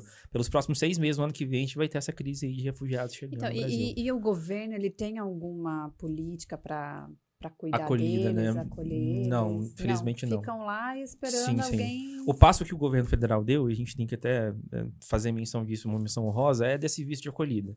Porém, não existem polícias públicas para o recebimento deles no Brasil. Então, eles, eles recebem uma entrada no país, mas não recebem uma acolhida no país, né? E aí, o que, o que, qual que é a resposta, então? Aí vem um avanço da igreja. Vem um avanço eh, do exercício cristão na acolhida de um refugiado, do estrangeiro. né? E aí, até agora, eu queria abrir o parênteses da parte ministerial do negócio. Né? A gente ficou meio pesado aqui, né? Falando sobre igreja perseguida, não sei o quê. Vamos pra parte pastoral aqui, se você me permite, né? Como Por bom pastor. favor, por favor. se você me permite, na parte pastoral. É, nós nos envolvemos com essa questão dos refugiados afegãos com uma plena consciência de que isso é uma ordenança bíblica, é uma ordenança de Deus. A, a Bíblia é muito expressa em descrever que ele ama o estrangeiro, né? que ele ama o, ele ama o necessitado, ele ama aquele que, é, aquele que migra de outro país. É, tem até alguns textos bíblicos que, que eu queria pontuar aqui, que são muito importantes, que às vezes a gente passa meio batido por esses textos, principalmente pelo fato de ser do Antigo Testamento. Deuteronômio, Deuteronômio 10, 18, 19 diz, por exemplo, é um dos textos mais fortes. Ele diz assim: Ele faz justiça ao órfão e à viúva e ama o imigrante. Ele aqui faz uma referência a Deus, o Yahvé, dando-lhe pão e roupa. Portanto, amem o imigrante, porque vocês foram imigrantes no Egito. Um outro texto é o texto de Levítico 19, 33, 34, que diz: Quando o imigrante habitar com vocês no país, não oprima. O imigrante será para vocês um concidadão. Você o amará como a ti mesmo, porque vocês foram imigrantes na terra do Egito. Então, assim, o, o, o passo de resposta à crise humanitária que se instaurou do refugiado afegão não é do governo do estado, não é do governo do município, É da igreja. é da igreja. É da igreja. E a gente vê isso eh, não só no Brasil, mas como no mundo todo. Porém, o Brasil é uma resposta maior, porque foi ela quem emitiu um visto para eles virem para cá. Graças a Deus, porque eu não sei o que seria dele. Deles em outros países, não, a gente não, não, não sabemos. Né? Porque, de fato, graças a Deus, também já é do coração do brasileiro a hospitalidade. Sim, É. sim. E a gente é um povo muito amável. Todos, todos os árabes que eu conheci que vieram para o Brasil refugiados falam a mesma coisa. Cara, o, povo que eu mais amo depois do meu povo é o brasileiro. O brasileiro acolhe, sabe acolher. E aí a gente dá esse passo como igreja, porque a igreja, além do acolhimento, ela ama. Esse é o principal ponto. Não é porque é caridade, porque é bom mocismo e etc. Porque nós amamos, primeiramente, a Deus e devemos amar o nosso próximo. Então, a, o José Prado, ele é fundador da Abuna. A Abuna é uma, uma organização cristã é, que faz acolhida de refugiados há muitos anos e agora deu essa resposta relacionada aos afegãos. E ele diz uma frase muito interessante, ele diz que a, que a igreja é a comunidade da esperança. Então, quando um povo imigrante vem para o Brasil procurando esperança, a resposta tem que dar ser então da comunidade que tem, carrega a esperança. E aí a gente começou então a se envolver por conta disso. A Missão Mais, ela criou uma cidade de refúgio dentro da base da missão. Ela construiu 16 casas para fazer a acolhida desses refugiados, já tem recebido desde o ano passado. E eles são os nossos parceiros mais próximos, porque nós damos aulas no, no CT, que eles têm um centro de treinamento missionário. E aí a gente conviveu essa experiência junto deles lá, conhecemos famílias, fizemos amizade com famílias. E agora, olha para você ver como que é a realidade do reino. Né? É uma base missionária que recebe refugiados muçulmanos dentro de uma base cristã. Mas e ela, eles vivem... Ela fala ela recebe cristãos perseguidos e agora. E agora estão recebendo muçulmanos. E fazem uma acolhida extremamente amorosa, uma hospitalidade assim que se expressa o Cristo, de fato. E aí a gente vê lá os muçulmanos contando os testemunhos, né, de como foram bem acolhidos. Eu conversei com um muçulmano lá, cara, ele expressava um amor gigantesco, né? O Maia, que é o presidente da missão, e falava assim, cara, esse homem ele tem um coração de Deus. Sim. Vocês têm um coração de Deus, falando assim com, com a gente, né? Ele falava assim, o coração, é, olhando para vocês, eu vejo que o coração de, do muçulmano está do lado do coração do cristão. Aquilo para mim era, meu Deus, era, maior, era o maior testemunho que eu podia carregar, cara. E aí a gente começou a se envolver mais, mais fortemente com as mobilizações. Nós temos uma escola online também, a gente acabou, acabou não citando. É, é, também, nós temos uma escola online que chama Escola Oriente, que é uma escola para missões a povos muçulmanos. E aí a gente deu esse passo é, para além de mobilizações, fazer a acolhida dos refugiados afegãos. Porque todas as organizações brasileiras, elas já estão superlotadas.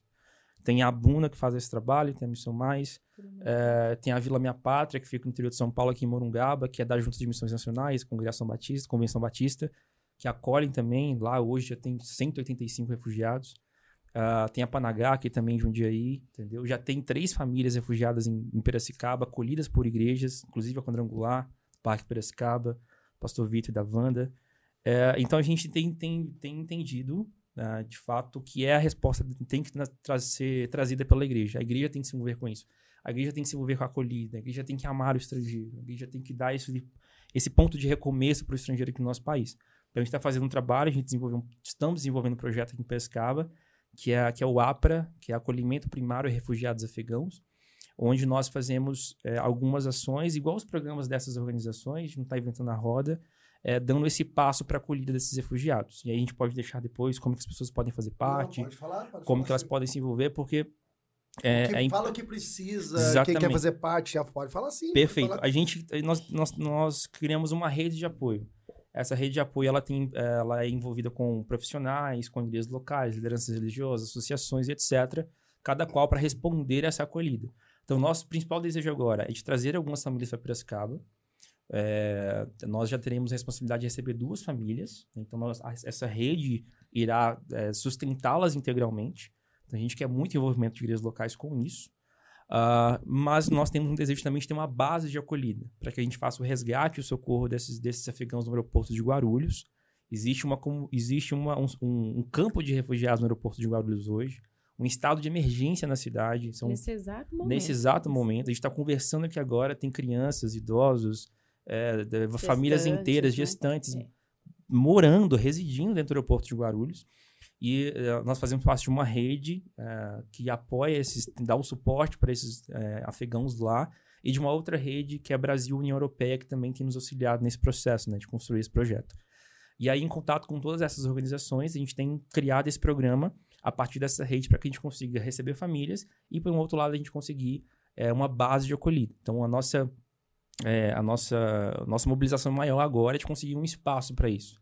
Seja um sítio, uma chácara com alojamentos, alguma coisa nesse sentido que a gente consiga tornar uma base de acolhida primária e depois fazer parceria com as igrejas locais para que elas assumam a acolhida integral de alguma família. Esse é o programa que tem sido feito pelas outras organizações, tem funcionado muito bem. A gente tem visto O famílias pessoal tá falando recomeçando, falar né? mais sobre a APRA aí. sobre o APRA, né? Então, esse, esse o, o, o- o APRA, nós iremos fazê-lo ah, integralmente aqui em Prescaba. Então, ele terá atuação aqui. E ele, ele, fa, ele tem quatro etapas. A primeira etapa é o apoio em loco, que é essas mobilizações e essa assistência que a gente dá aos refugiados no aeroporto de Guarulhos. Com essa equipe que já está lá. Com É essa- uma equipe de voluntários, que Voluntários. foi criada. É o GT Afeganistão. Então, eles estão lá no aeroporto dando esse suporte que a gente não consegue estar. Então, tudo que a gente tem de recurso que vai entrando, a gente envia, ou então de pessoas, de contatos. E, e- e dar como faz? Se, se alguém quiser fazer alguma doação, alguma coisa, tem Sim, como deixar algum contato? Tem, a gente, nós somos parceiros de uma outra organização também que faz acolhida Porque às vezes tem pessoas aqui. E essa, live, gente, só pra avisar que vai ficar gravada, então tem muita gente que vai Legal, assistir depois. show, show. Então, assim, muitas pessoas. Que é, que é a Frontias. Então, a Frontias, ela recebe as nossas doações. Só depois a gente coloca os dados que ele passar na, na descrição. Ah, Ah, é, perfeito, legal. perfeito. É, eles vão tá- É, o, Danilo tá aqui, ele tá falando que depois a Fechou. gente vai colocar os dados da Então, informação. beleza, eu vou deixar lá, vou deixar lá o link. A gente tem um link com um formulário de como as pessoas podem ajudar. Legal. Tem várias formas de, de ajudar. A pessoa, ela, Eu, por exemplo, assim, Ensino de português, ou então ofertas. isso que eu ia falar. Ah, eu, eu quero ser uma igreja que vai acolher. Acolher. Qual que é Aí nós vamos explicar o processo do acolhimento, porque não é um acolhimento de trazer a pessoa para dentro de casa só, é, é, é um total. A É um pessoa vai dar suporte de tirar documentação, de a- é, organizar uma casa, mobiliar essa casa para o refugiado, ensino do português, ah, conseguir médicos para que eles possam ter esse cuidado. É, uma, aí, depois de tirar a documentação, conseguir um emprego, pelo menos para um, um, membro da família, para que ele consiga né, ter sustento escola para criança, se tiver criança. E, e junto com essa rede de apoio da igreja, é comunidade, viver junto com eles ali, ajudando eles a se inserir Relacionamento. E nisso a gente já tem tido testemunhos de pessoas que têm visto essa acolhida de tal forma, com amor tão grande, tem, se, tem ouvido já conversões, tem pessoas se sentindo restauradas, sendo cuidadas. Então, assim, quanto mais acolhida ela é feita integralmente, mais o reino de Deus é manifestado, ni- Manifestado. nisso aí. Uhum. E- E sabe o que é interessante falar? Quem são essas pessoas que vêm de lá? Porque às vezes as pessoas falam assim, ah, são refugiados. Ah. Mas, mas são Hum. profissionais. profissional. É, O refugiado, ele não escolheu ser refugiado. Então, desde o médico ao estudante... ao diplomata, ao isso, embaixador. embaixador, gente, pessoas que Nós trabalharam no diplomatas exército, do governo afegão.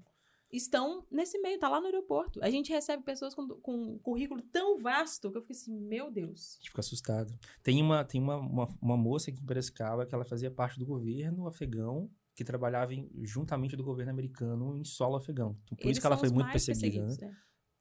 Tá, aqui tá aqui agora em Piracicaba e tentando recomeçar a vida dela.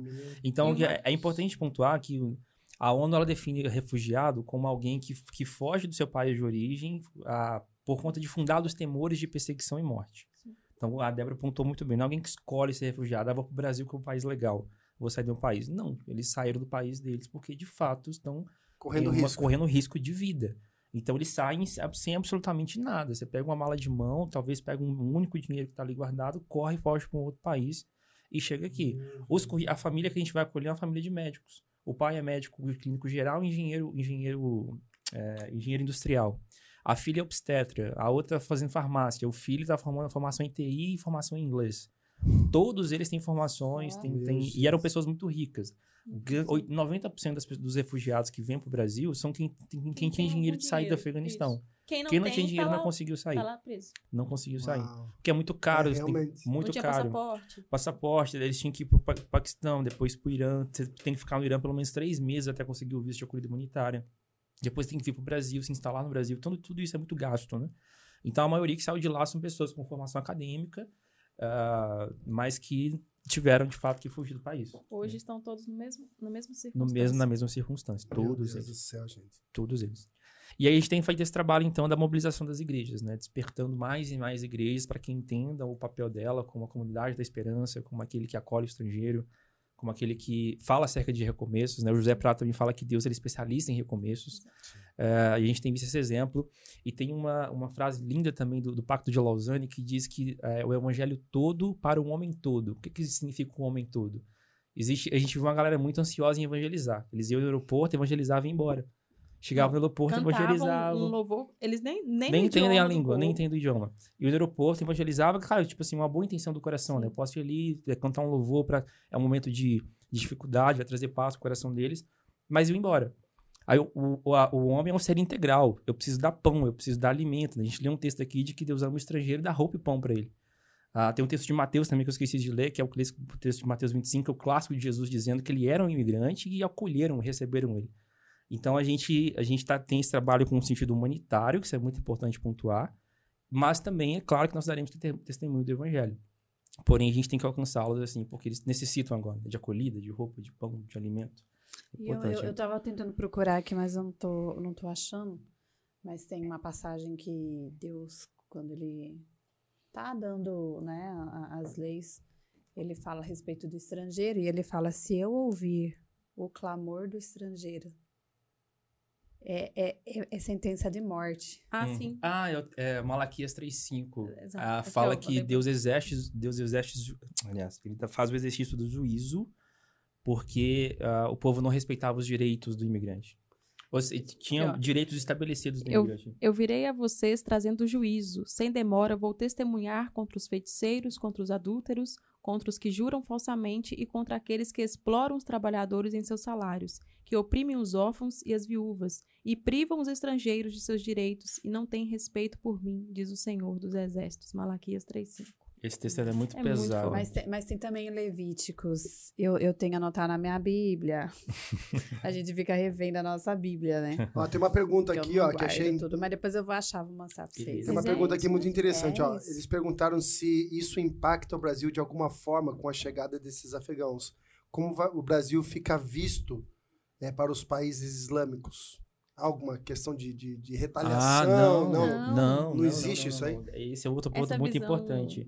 Na verdade, é, é, o país ele fica bem visto entre povos islâmicos porque é uma acolhida de um, do, do próprio povo. Uma questão importante pontuar também é que os, os, os afegãos não são árabes. É, apesar do Afeganistão fazer parte do Oriente Médio, eles são de origem persa. Então tem uma diferença étnica né, nesse contexto. A gente tem no Brasil uma, uma gigantesca comunidade de refugiados árabes, sírios, libaneses, egípcios. No Brasil, no, no São Paulo mesmo, tem a comunidade do Sim. ali que é só sírio-libanês. Sírio. Então, os, os, os sírios e os libaneses olham para o Brasil assim como um país que acolheu meu povo. Então, eles ficam alegres com isso. Então, não tem nenhum risco de retaliação no nosso país, até porque não vem nenhum membro que seja do Talibã, não vem nenhum membro que seja perseguido. Por que que acontece? Quando você vai emitir um visto para um, pra um refugiado, tem uma entrevista no consulado. Então, eles fazem entrevista, eles, eles pegam o currículo inteiro da pessoa, a biografia da pessoa, para identificar de onde que ela veio. A grande maioria vem de contextos relacionados ao governo americano. O governo americano também ele vê até o oculto da vida da pessoa, ele vê. Então não tem risco nenhum de chegar a qualquer tipo de muçulmano que vai fazer retaliação no Brasil. Não, não, não há nenhum. Na verdade, são pessoas é, amáveis, pessoas hospitaleiras. Muito. Gente, vocês conheceram um afegão? Nossa, vocês assim, se, se- apaixonam. Toda É vez que a gente de- ia de- visitar um afegão lá na, na base da Missão Mais, eles faziam um banquete pra gente. Porque a hospitalidade. Tem uma questão muito profunda da, da cultura árabe e da cultura persa, que é da hospitalidade familiar. Se você chega na minha casa, você é membro da minha família. Então a hospitalidade que eu dou pra você é a mesma que eu dou pra minha família. né? Que legal. Então é muito profundo isso. Não, não tenham medo de E- retaliações. Aí eu já vou pontuar de novo, vou aproveitar, deixa, vou pontuar de novo, né, pastora? Vamos lá. E mesmo se houvesse. Acabei de falar sobre o Oriente Médio. Os cristãos que estão lá, os missionários, a igreja, ela não teme, não teme nenhum tipo de retaliação. Por mais que eles sofram, eles permanecem com o povo e compartilhando do evangelho. E amando os árabes e amando os muçulmanos de igual modo se tivesse aqui no Brasil. Entende? Então, essa, no- esse nosso, sempre nosso medo. Ah, isso- mas eu vou colher, mas e aí? O que ele vai fazer comigo na minha casa? Nada, gente. Não Eles vão ser nada. gratos, gratos, gratos, gratos e gratos. E eu posso dar para você centenas de exemplos. A gente tem seis organizações fazendo acolhida de refugiados e centenas de igrejas no Brasil fazendo a acolhida deles. E as respostas são, são maravilhosas da experiência que as pessoas têm. Aqui em Piracicaba, quem é de Piracicaba está assistindo, vai lá no, no- na igreja do Parque Piracicaba, do Vitão e da Wanda, senta com a família lá para vocês vão entender como que é. São pessoas amáveis, pessoas amáveis e, e- e absolutamente vulneráveis. Né? Quem é vulnerável não persegue. E, e a linguagem? Eu ia falar. E, e- e- e Esse é o como, problema. como se comunicar? Ah, esse é o Eu problema. ficava fazendo. A gente aprende algumas palavrinhas, né? Tipo, de, de cumprimento, algumas coisas assim. Eles ficam muito felizes. Eles ficam muito felizes, cara. A família que a gente tem, é, tem maior proximidade, o jovem ele já aprendeu a falar português, né? Tem os programas de ensino de português lá na base da Missão Mais. E ele, de uma forma extraordinária, aprendeu a falar português. Eu converso Em três meses. muito rápido, muito rápido. Porque o, o- a, a língua persa, né, que é o Dari, ele é muito difícil. Então, a- o português, na classificação de línguas, ele está em primeiro. Então, eles veem o português assim, ouve, ouve, ouve, ouve, prendi. Tô, tô falando. E aí tem um pouquinho de dificuldade no sotaque, conjugação de verbos, normal, gramática, normal. Mas eu converso com eles em, por- em português. Mas muitos falam inglês, muitos deles falam inglês, então se conversar mais ou menos em inglês eles conseguem ouvir, ou vai na tradução do Google mesmo. Ou seja, a gente tem que aprender alguma outra língua. ou inglês, ou. Ah, Agora, a família inglês? que nós vamos acolher, ela só fala da área. Essa fala da área. Mas existe um método de- do ensino do português que a pessoa, mesmo a pessoa não sabendo nem inglês, ela consegue aprender. Então, isso já é comprovado Esses- nas bases de acolhida. Esses aplicativos de, de Tradução, tradução, ajuda, Ajuda ajuda. muito. Nossa, eu usava Lá na base do Vila Minha Pátria eles usam muito. Muito, eu vi muito. várias. Tem uma, tem uma iraniana lá, o Irã também é de origem persa, então eles falam a língua próxima. Tem uma iraniana lá que é cristã que está ajudando na, na acolhida. Mas é só ela que sabe falar o- a, a língua mais ou menos. Os outros não sabem. E quando não fala inglês, eu já vi eles digitando em- no, no Google Tradutor e mostravam um pro outro e conversando normalmente. O aeroporto de Guarulhos tem feito muito isso também. Porque tem, nem o pessoal da base, da, da- do ponto, como é que fala? Do posto humanitário, eles falam inglês. Então, às vezes, eles têm, eles têm que. Pois é, é uma coisa muito absurda, né? Um posto humanitário migratório Migratório. Não fala inglês. No No aeroporto. aeroporto. Eu ainda dou desconto agora. Ele... É, dá um desconto pra nós aqui. Mas lá o pessoal não É fala inglês. verdade mesmo, gente, porque os caras deveriam ter no mínimo. Exatamente. Aí eles usam o Google Tradutor, aí eles conversam. Eles mesmos já vêm com, com aplicativos assim salvos pra conversar, então é tranquilo né, nesse sentido. Ah, que legal. Então, ó, a gente vai deixar a descrição, porque tem gente perguntando aqui, ó. Eu quero ajudar, tal, tal, tal. Amém. Então a gente vai estar deixando aqui Vai depois descrição. descrições. O Uhum. Danilo se comprometeu. Legal. Sim. Preparando. O Danilão vai fazer isso daí. Aí a gente No deixa os dois Instagram- links, né? O link de. Se você digitar Axel, no Instagram É. você vai achar o Axel lá também. É axel.missão. Segue lá também, que a gente sempre E compartilha aí a essas Escola mobilizações. Oriente, ela vem com esse apoio, para dar esse apoio, para aprender a, a o trabalhar com eles. Isso. Ah, então a, a escola ela trabalha tanto com uma capacitação de conhecimento da cultura eh, islâmica, sobre a teologia islâmica, etc. Eh, e também aproveitando-se disso, dá um passo em relação à acolhida do refugiado. né? A gente tem, tem sido uma frente também de trabalho através da escola. Então é uma oportunidade também das pessoas conseguirem se relacionar melhor, mais profundamente com eles, porque a gr- grande maioria é de origem muçulmana. E, e por que Piracicaba, né? Aham. Por que vocês Ixi, vieram Aí pra é outro cá? podcast. Tem outro podcast que a gente pode vir aqui? Outra É, porque oportunidade. é, realmente. Uma Fica, deixa aí, gente. Comenta do pra gente vir aqui no outro podcast, contar a história de como a gente veio pra cara. Vai, amor, dá um resumo aí. Cara, foi muita coisa. Ano passado nós estivemos aqui. Inclusive, inclu- nós viemos aqui, inclusive, para conhecer um ex. Ah, sim, Eu a vou- gente veio aqui pra conhecer um iraniano de origem muçulmana, cristão de origem muçulmana. Que está se- aqui. Não, não. não é. Ano passado ele estava. Ah, tá. Casou Esse com a ca- Piracicabana. Casou com a Piracicabana. Ah, que legal. Faz sentido nenhum as coisas, né, cara? Que loucura que Deus faz, né? Loucura. É tipo, de lá, Dois que estavam perto, não se conhecia, depois Nada Foca, a ver. foca aqui em mim, foca aqui em mim, porque agora eu quero dar um recado pra você que é solteira, solteira. Fica de olho. Dia 29 nós vamos ter o nosso encontro aqui. Ó, se você acha que existe impossível, eu digo pra você, não existe Não impossível existe. para Deus. Quando Deus quer, Deus une os caminhos assim, meus queridos. Isso. Acabou. Escutou, Eduardo? E eu vou falar uma coisa pra você. Se tiver alguma afeganista solteira que queira casar, nós temos um menino bonzinho aqui. Bacana. Bonzinho. É o menino da mídia, ele sabe mexer com computador. Ele vai traduzir ele. tudo. Ele vai arrumar algum aplicativo pra Ó, traduzir. ele pra tá falar. tão assim, ó, que ele nem mudou a tela ainda. Tá em mim ainda. Tá, Ele tá, o ele, lá, pastor tá falando. olha lá, ele ficou. As Recebeu afegãs aí, são irmão? brutas, hein, cara? As, afega- as afegãs são brutas, tem que ficar esperto. Olha lá, escutou? Fala novo, fala novo. Tem que ficar esperto. São, Aí, são Dudu. brutas? São. Ah, vai combinar Não. com o Dudu. É o Dudu que é igual. O Dudu é um bruto também. Ah, um brutão. Ele. Não, não bruta no sentido de... Não, não brutos são ignorantes, mas elas são É. firmes, entendeu? Elas... Não, mas, né, o Dudu É, também é. Elas são O firmes. Dudu também é firme. O Dudu precisa de uma mulher firme. Se você É. quer casar, você tem que estar diante do pai, tem que estar diante do avô, tem que se apresentar, tudo muito firme lá. O negócio é Que legal. forte. Dudu. Raiz, raiz. Nós vamos trazer, nós vamos cuidar de uma. Vai, Dudu. Você imagine só. Vai, Dudu. Vai que é, né? Já Você pensou? imagine só. Começa a aprender inglês já. Na lá verdade, do Ori- olha lá, ele finge que não é com ele lá. a família que a gente vai receber tem um afegão, que é o meu grande amigo. Ah, Tem a irmã, tem a Que ele tem 24 Opa, anos. Tem vou- duas irmãs. Ele né? tem um- uma, uma feição persa, assim, sabe aquela coisa bem Aladim? Não, não no- o Aladim moreninho, mas aquela coisa persa, tipo, de, Olho de claro, shake, de rei. É. Ah, Tem uma pegada assim. Então, se E- tiver aí, Eu vou vigiar, eu vou falar pras irmãs, irmãs, vocês Fica vigiam de- na terra e vigia. no céu. lá na base da missão mais ficava tudo, tudo assim, né? As meninas. Eu já falei, eu Nossa, falei que pra ele, ó, não cai, não cai lá qualquer uma, não. Você fica esperto. Aqui no Brasil, com esses olhos seu aí. Mas se É. aparecer uma irmãzinha lá, você avisa nós. Ah, a, gente Vamos ama, ver. a gente ama juntar casal também. É, É, então, a a gente vai trabalhar em prol. Eu tenho uma um missão. casal transcultural, então. Eu tenho uma missão nessa terra. Casal Dudu. Hum, Eu tenho essa missão. Eu vou antes de Jesus voltar. Deus vai te eu- honrar, pastor. Vai, em nome de Jesus. Deus vai te... Você já sabe- viu esses exemplos que a gente tá dando aqui? Deus não, não. Então, eu, teve um cara da, Afega- da onde que ele veio? Do, Afe- do da- do Irã. Do Do Irã, Irã, veio Irã. casar com uma piracicabana. Vocês moravam um do lado do outro. É, É, quando- quando- depois. Conheceu E Aí eu também Deus- sou da estatística dos Né? improváveis. É, gente. então, gente. É só você olhar pra Débora, olhar pra mim. Eu sou da estatística dos improváveis. Isso é bênção do Senhor. É, Dudu, eu acho que Jesus está trabalhando. Acho que Jesus está preparando uma, uma irmãzinha. Uma oportunidade. Pois é. Ele faz a cara, eu gosto da cara dele, olha lá. ó. É, Dudu? carinha Ele tá concentrado. Olha isso. Olha lá, fica pensado. Oh.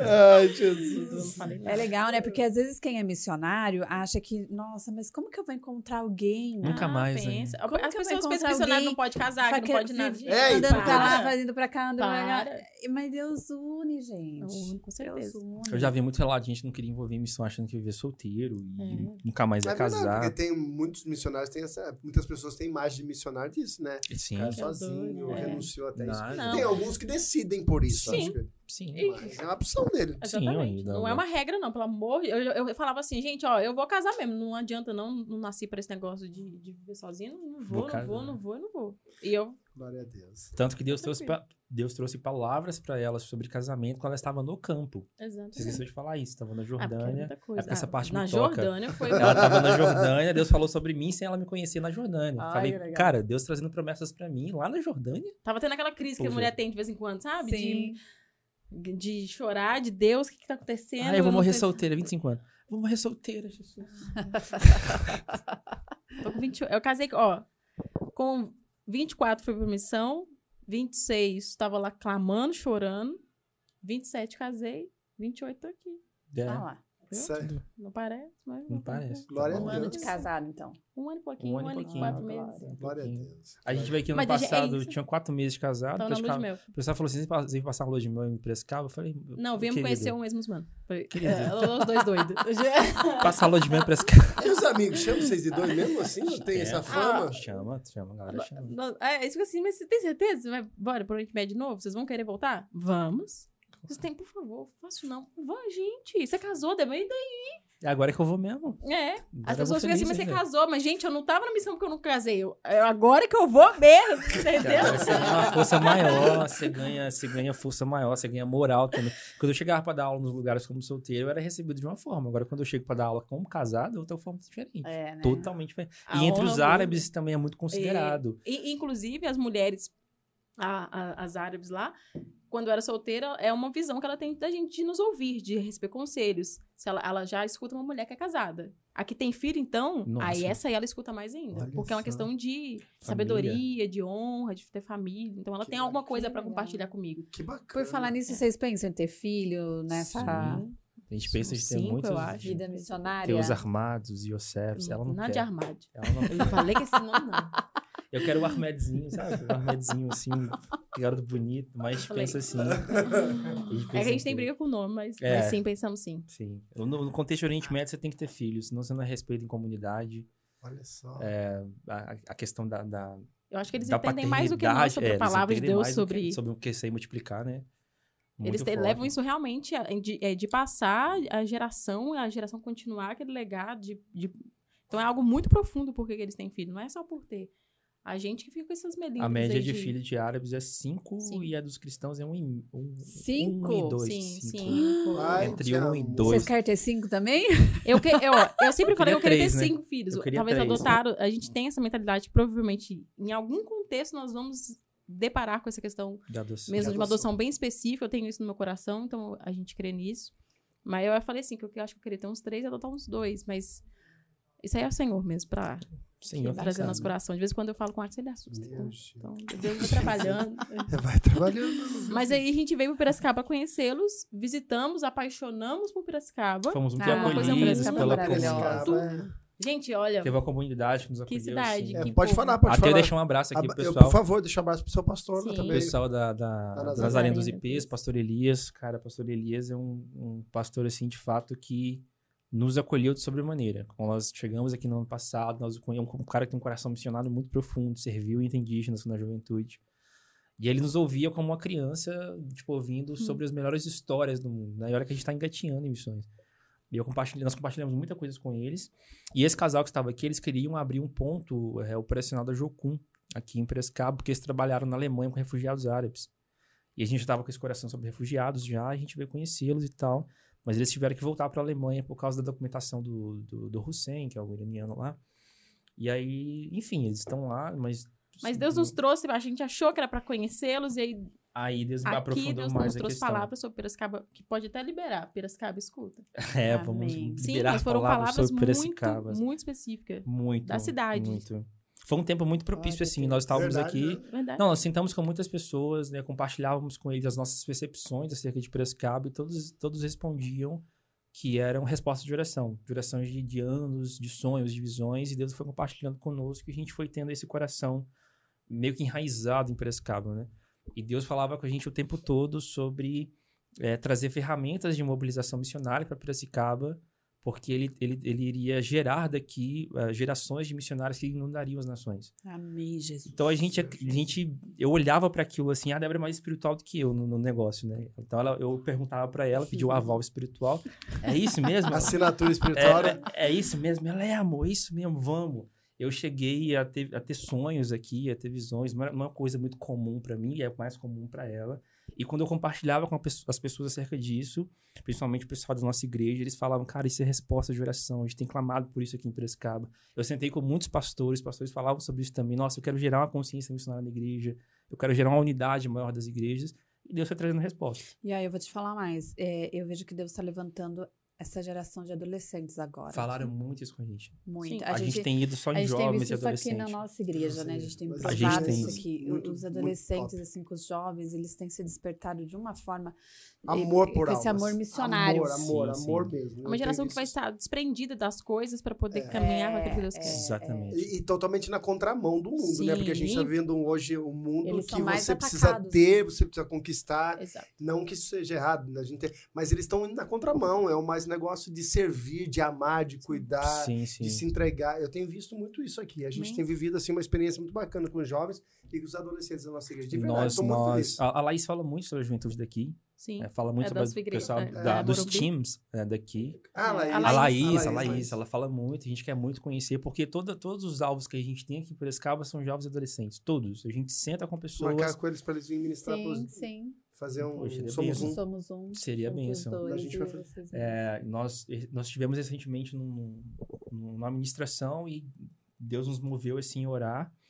E aí eu lembro até hoje Deus falando com a gente que marcaria o coração dos jovens de tal maneira que eh, eles conseguiriam ouvir o clamor dos povos. Tipo assim, uma sensibilidade, sabe, de ouvir o clamor dos povos, que ab- as- a- teriam uma abnegação da própria vida, da própria Que juventude. legal. E eu falei, eu quero ver isso, porque é uma resposta que a gente vai ter. Porque aí vem o grande, o grande, a grande questão, né? É, a gente tem um envolvimento tão profundo com missões, não é porque a gente ama missões, mas porque a gente ama a vinda do Senhor. Esse é o grande anseio do nosso coração. O Que grande legal, anseio do nosso Senhor. coração é vivenciar a presença do Senhor. Então a gente corre em missões por causa disso, porque a gente acredita que missões é a resposta Vou perguntar um negócio pra eles. para a vida do Senhor. Se é É. pré ou após? Eu sou o quê? Se é pré Tribulação. tribulação Ah, eu sou ou se é Ó, pós-tribulação. é nóis, é nóis, é nóis. Eu sei, é nóis. Débora. Eu também. Se é pré? Não, Ah, pode. Pode, eu ouvi pode. pré. Falei também, também. É porque o pessoal que a gente caminha é o pessoal que tá. que, que eles enxergam a escatologia a partir do Oriente Médio. O Oriente Médio é a igreja perseguida, não tem como a gente não olhar para isso. Mas o que a gente tem visto, né, ouvido pelo pessoal, eu gosto muito do, do Ângelo Basso, do Mike Duque, do Alessandro Vilas Boas. É, O Ângelo Basso é muito forte nessa. Eles, a escatologia deles é muito profunda, né? O do, é, o Victor Vieira. O. Victor Vieira, cara, é um cara assim que. professor. Ai, já- professor. Eu Ah, falo que ele é meu professor. Eu tenho curso com ele. Ai, ele é meu fantástico. maravilhoso. A gente criou, a gente criou uma amizade muito boa com o Esteves, o Esteves Daniel. É, Daniel Esteves, aliás, ele, ele até quer é, nos ajudar com o curso de escatologia na nossa Sim. escola. É. Ele conduz o glorioso dia, é um cara com conhecimento, um jovem, conhecimento muito forte sobre missões, sobre Não, escatologia. Temos Temos uma Tá. análise de que Depois- realmente o islamismo tá, Tá envolvido, tá envolvido nisso, no fim dos tempos. tá envolvido então, no fim dos tempos. por isso a, pre- a preparação da igreja. Questão do anticristo, preparação Depois da que eu igreja. comecei a Que estudar com o Vitor Vieira, assim, mudou Isso muda a sua totalmente, percepção, né? Totalmente, Muda. totalmente. É, mudou totalmente. demais, gente. E Nossa, assim, é e, doido. Ela tá e- quase me convencendo. e já. eu sei, Tá Tá quase, eu tô lutando, mas... Você, você lê, lê seis páginas do, É. do livro do Joel Richardson, A Besta Vindo do Oriente Médio, que você muda, assim, a sua... Verdade. Você eu muda tenho, a sua eu visão. tenho. Eu tinha outras um visões escatológicas. Olha, Eu tinha outras visões Ela é, escatológicas. Sei, tô ela é muito vidrada aí. Ela-. Escatologia. Amo, amo escatologia. E assim, eu sempre gostei, sempre gostei da volta de Uhum. Jesus, sempre gostei muito. Eu também, mas... E aí, uma vez, ouvindo uma ministração, eu vi várias ministrações, na verdade, começou a chegar muitas coisas Dudu. pra mim, muitas, muitas, muitas coisas pra mim. E, e o Senhor já faz queimando sobre essa palavra, né? E uma vez eu ouvi um, a ministração do. Nossa, agora me subiu, sumiu o nome. Mike. O Mike Duke? Não, Ou o Mike Bickle? Mike, Mike Bickle. Ah, sim. E ele faz uma ministração sobre os fins dos tempos, que Deus Nossa. levantaria levantaria pessoas que seriam atalaias, que elas iriam Isso, que é elas isso. iriam Nossa, eu Nossa, vou vibrar pastor, aqui agora. Aqui. que elas Nossa. iriam pregar a mensagem dos Aleluia. últimos tempos. E eu chorava Aleluia. tanto, eu chorava tanto. eu E isso chorava é o, Deus, é, é o Senhor que realmente faz esse, esse choro da Exatamente. palavra entrando e É penetrando. um negócio profundo. Uhum. Depois disso eu Sei, comecei a estudar, sabemos. estudar, estudar, estudar. E eu amo até É isso que a gente corre missões. A gente, a gente tenta estabelecer atalaias, entendeu? E aí o, o- a gente tá acompanhando essa galera e teve, um, teve uma, um masterclass do Ângelo Basso com, com o Vitor, né, da, da Convergência. E, e, tipo assim, era muito claro eles, eles falando que as próximas gerações vivenciariam a volta de Jesus. Eu posso vivenciar isso. Eu posso estar lá com meus 60, 70 anos de idade, meus filhos já também, todos velhos em missões, se assim o Senhor permitir. E eles virão vivenciar a volta de Jesus. Nós somos a geração que vai vivenciar a volta de Jesus. Então a gente tem que correr em missões. né? Mas eu, eu, como. eu, eu acredito que vai ser nessa geração a volta de Jesus. É, exatamente. A gente pode ser Essa é nessa a- ou, ou na próxima ainda, só que A assim. dos nossos filhos. a- É, Ah, no- sim. dos, dos A adolescentes. gente, a né? gente vive as expectativas Exato. das dores de parto, né? Como eles dizem. A gente vive esses momentos. Então a gente Porque tá não é muito possível, próximo. não é muito próximo. Tá Tem, muito tem muita, tá muito na cara. Uhum. É Puxa bem- vida. Uma coisa que eu lembrei aqui muito importante foi quando eu tava na Turquia, e aí eu falei assim, eu não vou voltar. Eu fui a única do prático, falei assim, eu vou ficar aqui, porque eu, sei que meu, meu caminho é o Oriente Médio, então eu tenho entendido de ficar. E aí foi onde Deus fez assim, com licença. Aí ele trouxe pra mim assim, eu não te dei só o Oriente Médio. Eu ainda vou te levar, eu, eu ainda te dei para no, no sentido de dar para essa, essa, essa ordem de alcançar e de, e de levar essa palavra para a Ásia, para a Europa, e você vai voltar para o Brasil para anunciar isso a minha igreja brasileira, para prepará-la. Isso nem existe escola oriente ainda. Nada, nada. Para prepará-la, porque se ela não se preparar, o islamismo vai engolir. Então nós temos, é, É nós temos duas. É fantástico. não Nós só temos- a questão do islamismo, mas da igreja brasileira ia sucumbir Ia sucumbir, exatamente. Pela, Tipo assim, ela não vai ser Não tá- perseverante à perseguição. É, ela não vai resistir porque ela não tá preparada pra essa resistência, para não resistência de resistir, mas de permanecer em Cristo.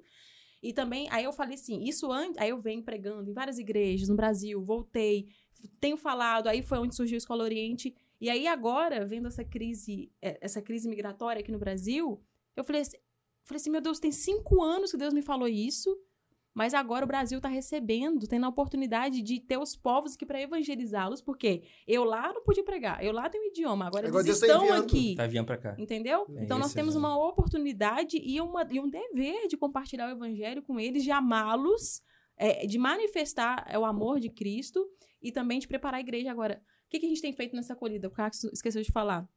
A igreja, a, a igreja, vocês querem receber uma família. Então, nós vamos dar- trazer esse treinamento para a igreja para saber tanto cultura afegã, sobre é, o islamismo, sobre como é, fazer essa acolhida integral, Hospitalidade. treinamento, hospitalidade, é, com base bíblica. E- então, a igreja vai ser preparada para recebê-los, para não ter choque cultural, para diminuir o choque cultural, tanto impacto, deles, né? isso, tanto Sim. deles quanto nós, porque existe. É, é uma cultura totalmente é, distinta da nossa. Mas, além de tudo isso, sobre também a consciência do alcance desses povos. Então, assim, O movimento É- que é Deus pra tem feito isso. no A Europa hoje é a Brasil região do isso, mundo que mais recebe refugiados árabes. preparar. Se a Europa não foi até o Oriente Médio para alcançá-los com o Evangelho, Deus tem trazido o Oriente Médio para dentro da Europa. É, e aí é- a força da igreja lá é muito pequena. Então, Exatamente. E hoje Entendeu? realmente é muito pequena mesmo, né? exato. Muito então pequena. tem Não tem É. condições de, de evangelizar o E próprio tem povo. né? muitos São, são missionários países de povos não sendo alcançados. orientados por Deus para voltarem para a Europa e para irem Sim. esta- estarem lá. Não Por- virem as costas para a não- Europa. Não Europa hoje é carente. Nós temos parceiros na Inglaterra, temos parceiros na França, Eu temos parceiros na conversei- Espanha. Todos eles têm dito a mesma Cara, eu coisa. conversei com esses caras aqui, são missionários. Eles tiveram. Eles, é, eu tive conversando com eles. Eles me deram isso aqui, eu esqueci o nome da. O nome dele é Ben e o. Eles têm um trabalho muito bacana também. Eles estiveram na entre a Ucrânia e a, Sim. e a, a Rússia. Eles estiveram fazendo um culto para os soldados ucranianos.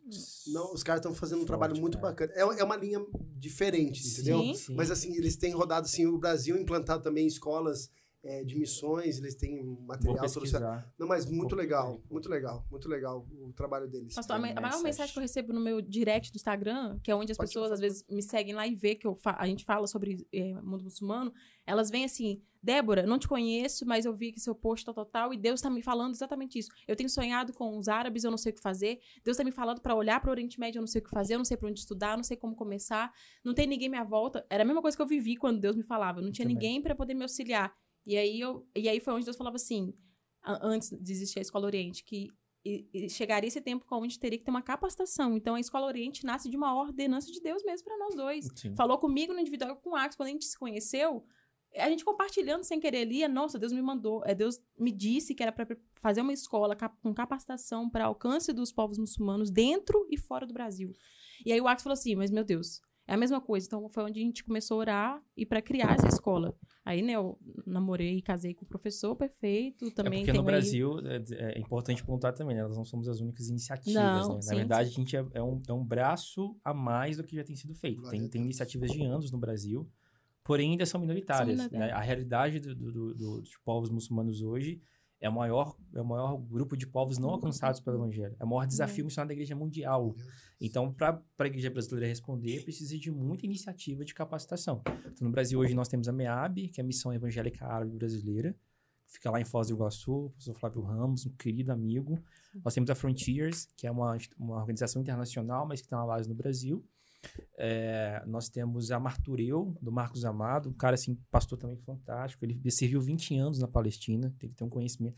Assim, um cara que tem conhecimento de cristãos palestinos, é, conflitos Israel-Palestina, é esse cara, o pastor Marcos Amado.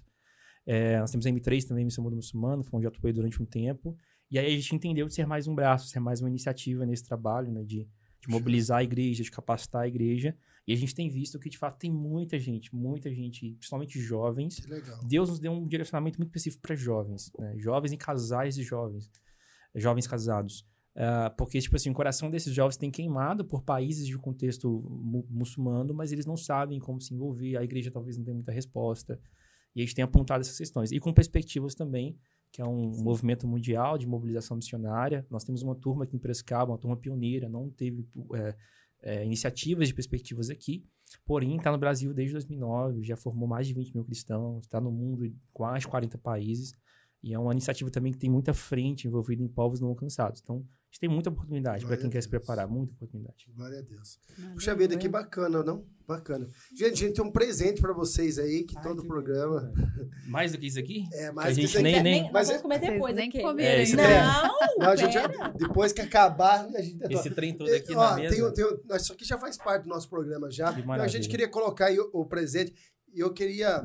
é, primeiro, vamos lá, colocar Ah aqui, lá. primeiro aqui, ó. Ah, Ai, meu Deus, que gracinha. Quem fez isso? Uau. Que O legal. Marangoni, cara. Marangoni, meu Deus. Marangoni. Aí ficou muito bom, cara. Ele é. Ele é chargista, ele é chargista. Aquele, ele é do, do Eu gosto do charge, chargista cara. do, do 15 de Piracicaba, que foi Ah, campeão sim, agora. sim, sim. Parabéns, parabéns, 15 É, parabéns. sim. Agora você é Piracicabano. Piracicaba, Caixa Avante de 15. Forf.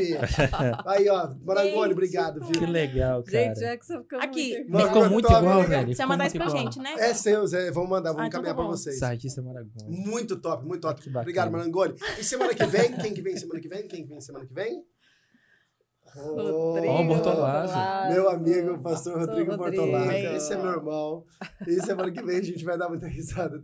Isso aqui tem história, viu? Você tem história. Pastor Bortolazzo, sei que você está assistindo aí, ou se não você vai assistir, mas semana que vem nós queremos aí você pleno, hein? Nós queremos você pleno né, para responder as perguntas que vão vir aí. Meu Deus. Maravilha. Gente, assim, Deixa de eu ver se tem verdade. alguma pergunta aqui. Ah, tem uma aqui da Dinamarca. Eu não entendi o que dizem sobre a Dinamarca. Sabem algo? Sobre a Dinamarca, não, não muitos contextos sobre, sobre a Dinamarca. Mas tem alguns países próximos que a gente acompanha é, alguns, algumas questões lá que se envolvem com os muçulmanos. Por causa da, da diáspora de refugiados. Entendi. Sua mãe tava aqui, a, a Meg, né? Ah, sim. Ah, Ah, que que, linda. Beijo, linda. Eu chamo ela de linda. Dona Linda, Deus abençoe. Gente, só vou pedir um favor para vocês. Né? Nos ajude a encontrar uma. Sim. Não, isso aí já Ah, virou meta lá. agora. Dudu, Se não afegã, a gente tem, tem? várias, várias coisas. Dudu tem 28 anos. Ó, bacana. aí, 28 ó. anos, o menino já inteligente, mexe com. Isso. Tudo isso aqui foi ele fez. A ideia Tudo isso dele aqui? é questão Ô, de, de tecnologia aqui, ele que faz as correrias, cordas das câmeras. Se ele não, acha, vai- não achar namorado, ele achou um fã, porque eu gosto demais desses Aí, trem, Eduardo. cara. Esses trem que eu Você vai ter uma. Nós vamos arrumar uma namorada e já arrumamos um Eu já fã pra um você. fã, cara. Ele, assim, de vez em quando ele não fala bom dia, não fala boa tarde, não fala. Mas é normal, a gente já acostumou Ah, assim, cara. entendeu? É. Isso é coisa. É, Reservado, a gente reservado. gosta, ele queria um filho assim, meio rebeldinho. Ah, reservado é elogio, né? Olha lá, Porque- ele tá doido pra rir lá, mas ele tá fazendo É, difícilzinho. Fazendo difícil. Vai embora. A gente tá aí. Meus queridos, obrigado de Obrigada a coração. Foi um prazer. Foi assim, de verdade, pra mim foi impactante. Foi algo maravilhoso. E quero falar que vai estar aqui, a live vai ficar aqui, tá? A gente vai estar colocando. Ô, ô Marangoni, você poderia criar um- uma artezinha aí, viu? Você poderia criar uma artezinha. Marangoni, arte, afegã. Alguma Dudu. coisa assim, Dudu. Por favor, Marangoni, vamos trabalhar. Semana passada teve da pastora. Teve mesmo. Ainda bem que não colocou ao vivo. Eu vou mostrar depois nos Ai, bastidores aqui, eu vou mostrar. Ele é assim, ó, ele é muito inteligente. Você fala qualquer coisa, ele já pum, ele já Pegou. tem umas coisas. Ele, ele diz que ele olha pra você, ele já vê uma, uma, uma, uma charge já. Então, Olha. Marangoni, eu duvido. Eu, você- não tem coragem, Marangoni. Você não tem coragem. Ele Eu já escreveu aqui, ó. Você, eu sei. Já? Namorada. Dudu? Hum. Tá vivo, hein? Esse é o, eu reposto na hora que você mandar. Viu? Obrigado, gente. Obrigado de coração. Foi um Prazer é prazer. Foi assim uma alegria. Foi muito conhecimento, né, pastora? Foi de Nossa, verdade. tremendo. Foi uma experiência muito bacana. Uhum. Muito bacana mesmo. Obrigado. bom. Manda um beijão pra todo mundo aí. Cara, muito obrigado a todos que estiveram junto conosco. Quero fazer também as considerações finais. É. É, agradecendo vocês não só pela oportunidade de estar aqui no podcast. Acho que agora eu vou conseguir finalmente ter aqueles reel bacana que tem recorte É, podcast, tem, que a galera sair. influencer. Fraga, acho, acho, É, é. acho esse trem, acho Vai sair, vai sair, vai sair. Acho esse trem muito legal. Mas agradecer vocês também pelo apoio que vocês têm nos dado, né? Pra quem, pra quem não sabe, o, o Cezinha e a Carla foram os, os primeiros, assim, a nos abrirem espaço para nós com esse projeto, assim como o pastor Elise, que é o nosso pastor. É, eles nos ajudaram também lá com a, com a, a Vila Minha Pátria, quando a gente, nós estivemos lá na Vila Minha Pátria, acompanhando o trabalho que tem sido feito lá, eles levantaram doações, levantaram doações financeiras, insumos, é, colocaram à disposição também de nos ajudar, nos ajudar com esse, com esse projeto que nós estamos vivendo aqui. Então, muito obrigado a vocês e a equipe Piracicaba como um todo, né? Seja tem- bem-vindo a Piracicaba. Oh, muito obrigado, Como querido. dizem aqui, é a terra que manda leite, mel, Mel. e pamonha. Tamanha. Eita. Pamonha, pamonha tem, tem muito em Tem Minas muito também. também, né? Tem muito em Minas Verdade, também. legal. É, Tem, pamonha lá. Então, muito obrigado. Eu agradeço aí a participação de todos. Quem for assistir depois também, estamos à disposição. Segue a gente lá nas redes sociais para acompanhar as nossas É, fala a mobilizações. rede social de vocês. O meu é, é Axel, axel.missão. E o da Débora é qual que é mesmo? Deb com D-E-B Natiele. com Ali, ó, tá ali, ó, tá ali, ó, tá ali, ó, tá ali, ó. Ah, legal. Ó, Ó, mas o cara que é bom lindo, hein? mesmo. O Eduardo, ó. Ah. Axel.missão. Tem- vai vir uma afegã bonita. Vai, depois vir. dessa vai. Depois dessa vai. vai. vir. E a da Débora, coloca da Débora Deb também. Natiele. Ah, Débora e Natiele. E? Muito Olha bom. só. E aí lá a gente faz muitas mobilizações também para essa acolhida dos refugiados. Se você quiser ajudar, compartilhar, quanto a gente precisa de voz, precisa fazer barulho. Maravilha. Exato. Marangoni, só pra encerrar aqui, eu te desafio. Ele falou que não me desafie. Pastora Carla, encerre. Gente, muito obrigada Né, vamos de comer. coração. Que o Senhor continue abençoando vocês, abrindo portas, companheiros aí para Parceiros, né? parceiros, né? Amém. Para abençoar vocês e essa missão que o Senhor tem dado para vocês. Conte com a gente, tudo aquilo que a gente puder fazer, né? Não tiver ao nosso alcance, nós também vamos fazer. Contem conosco também, nós estamos aqui para servir Estamos à disposição para servir. Tá? Amém. Muito certeza. obrigada. Um beijo, gente. Deus Deus abençoe. abençoe.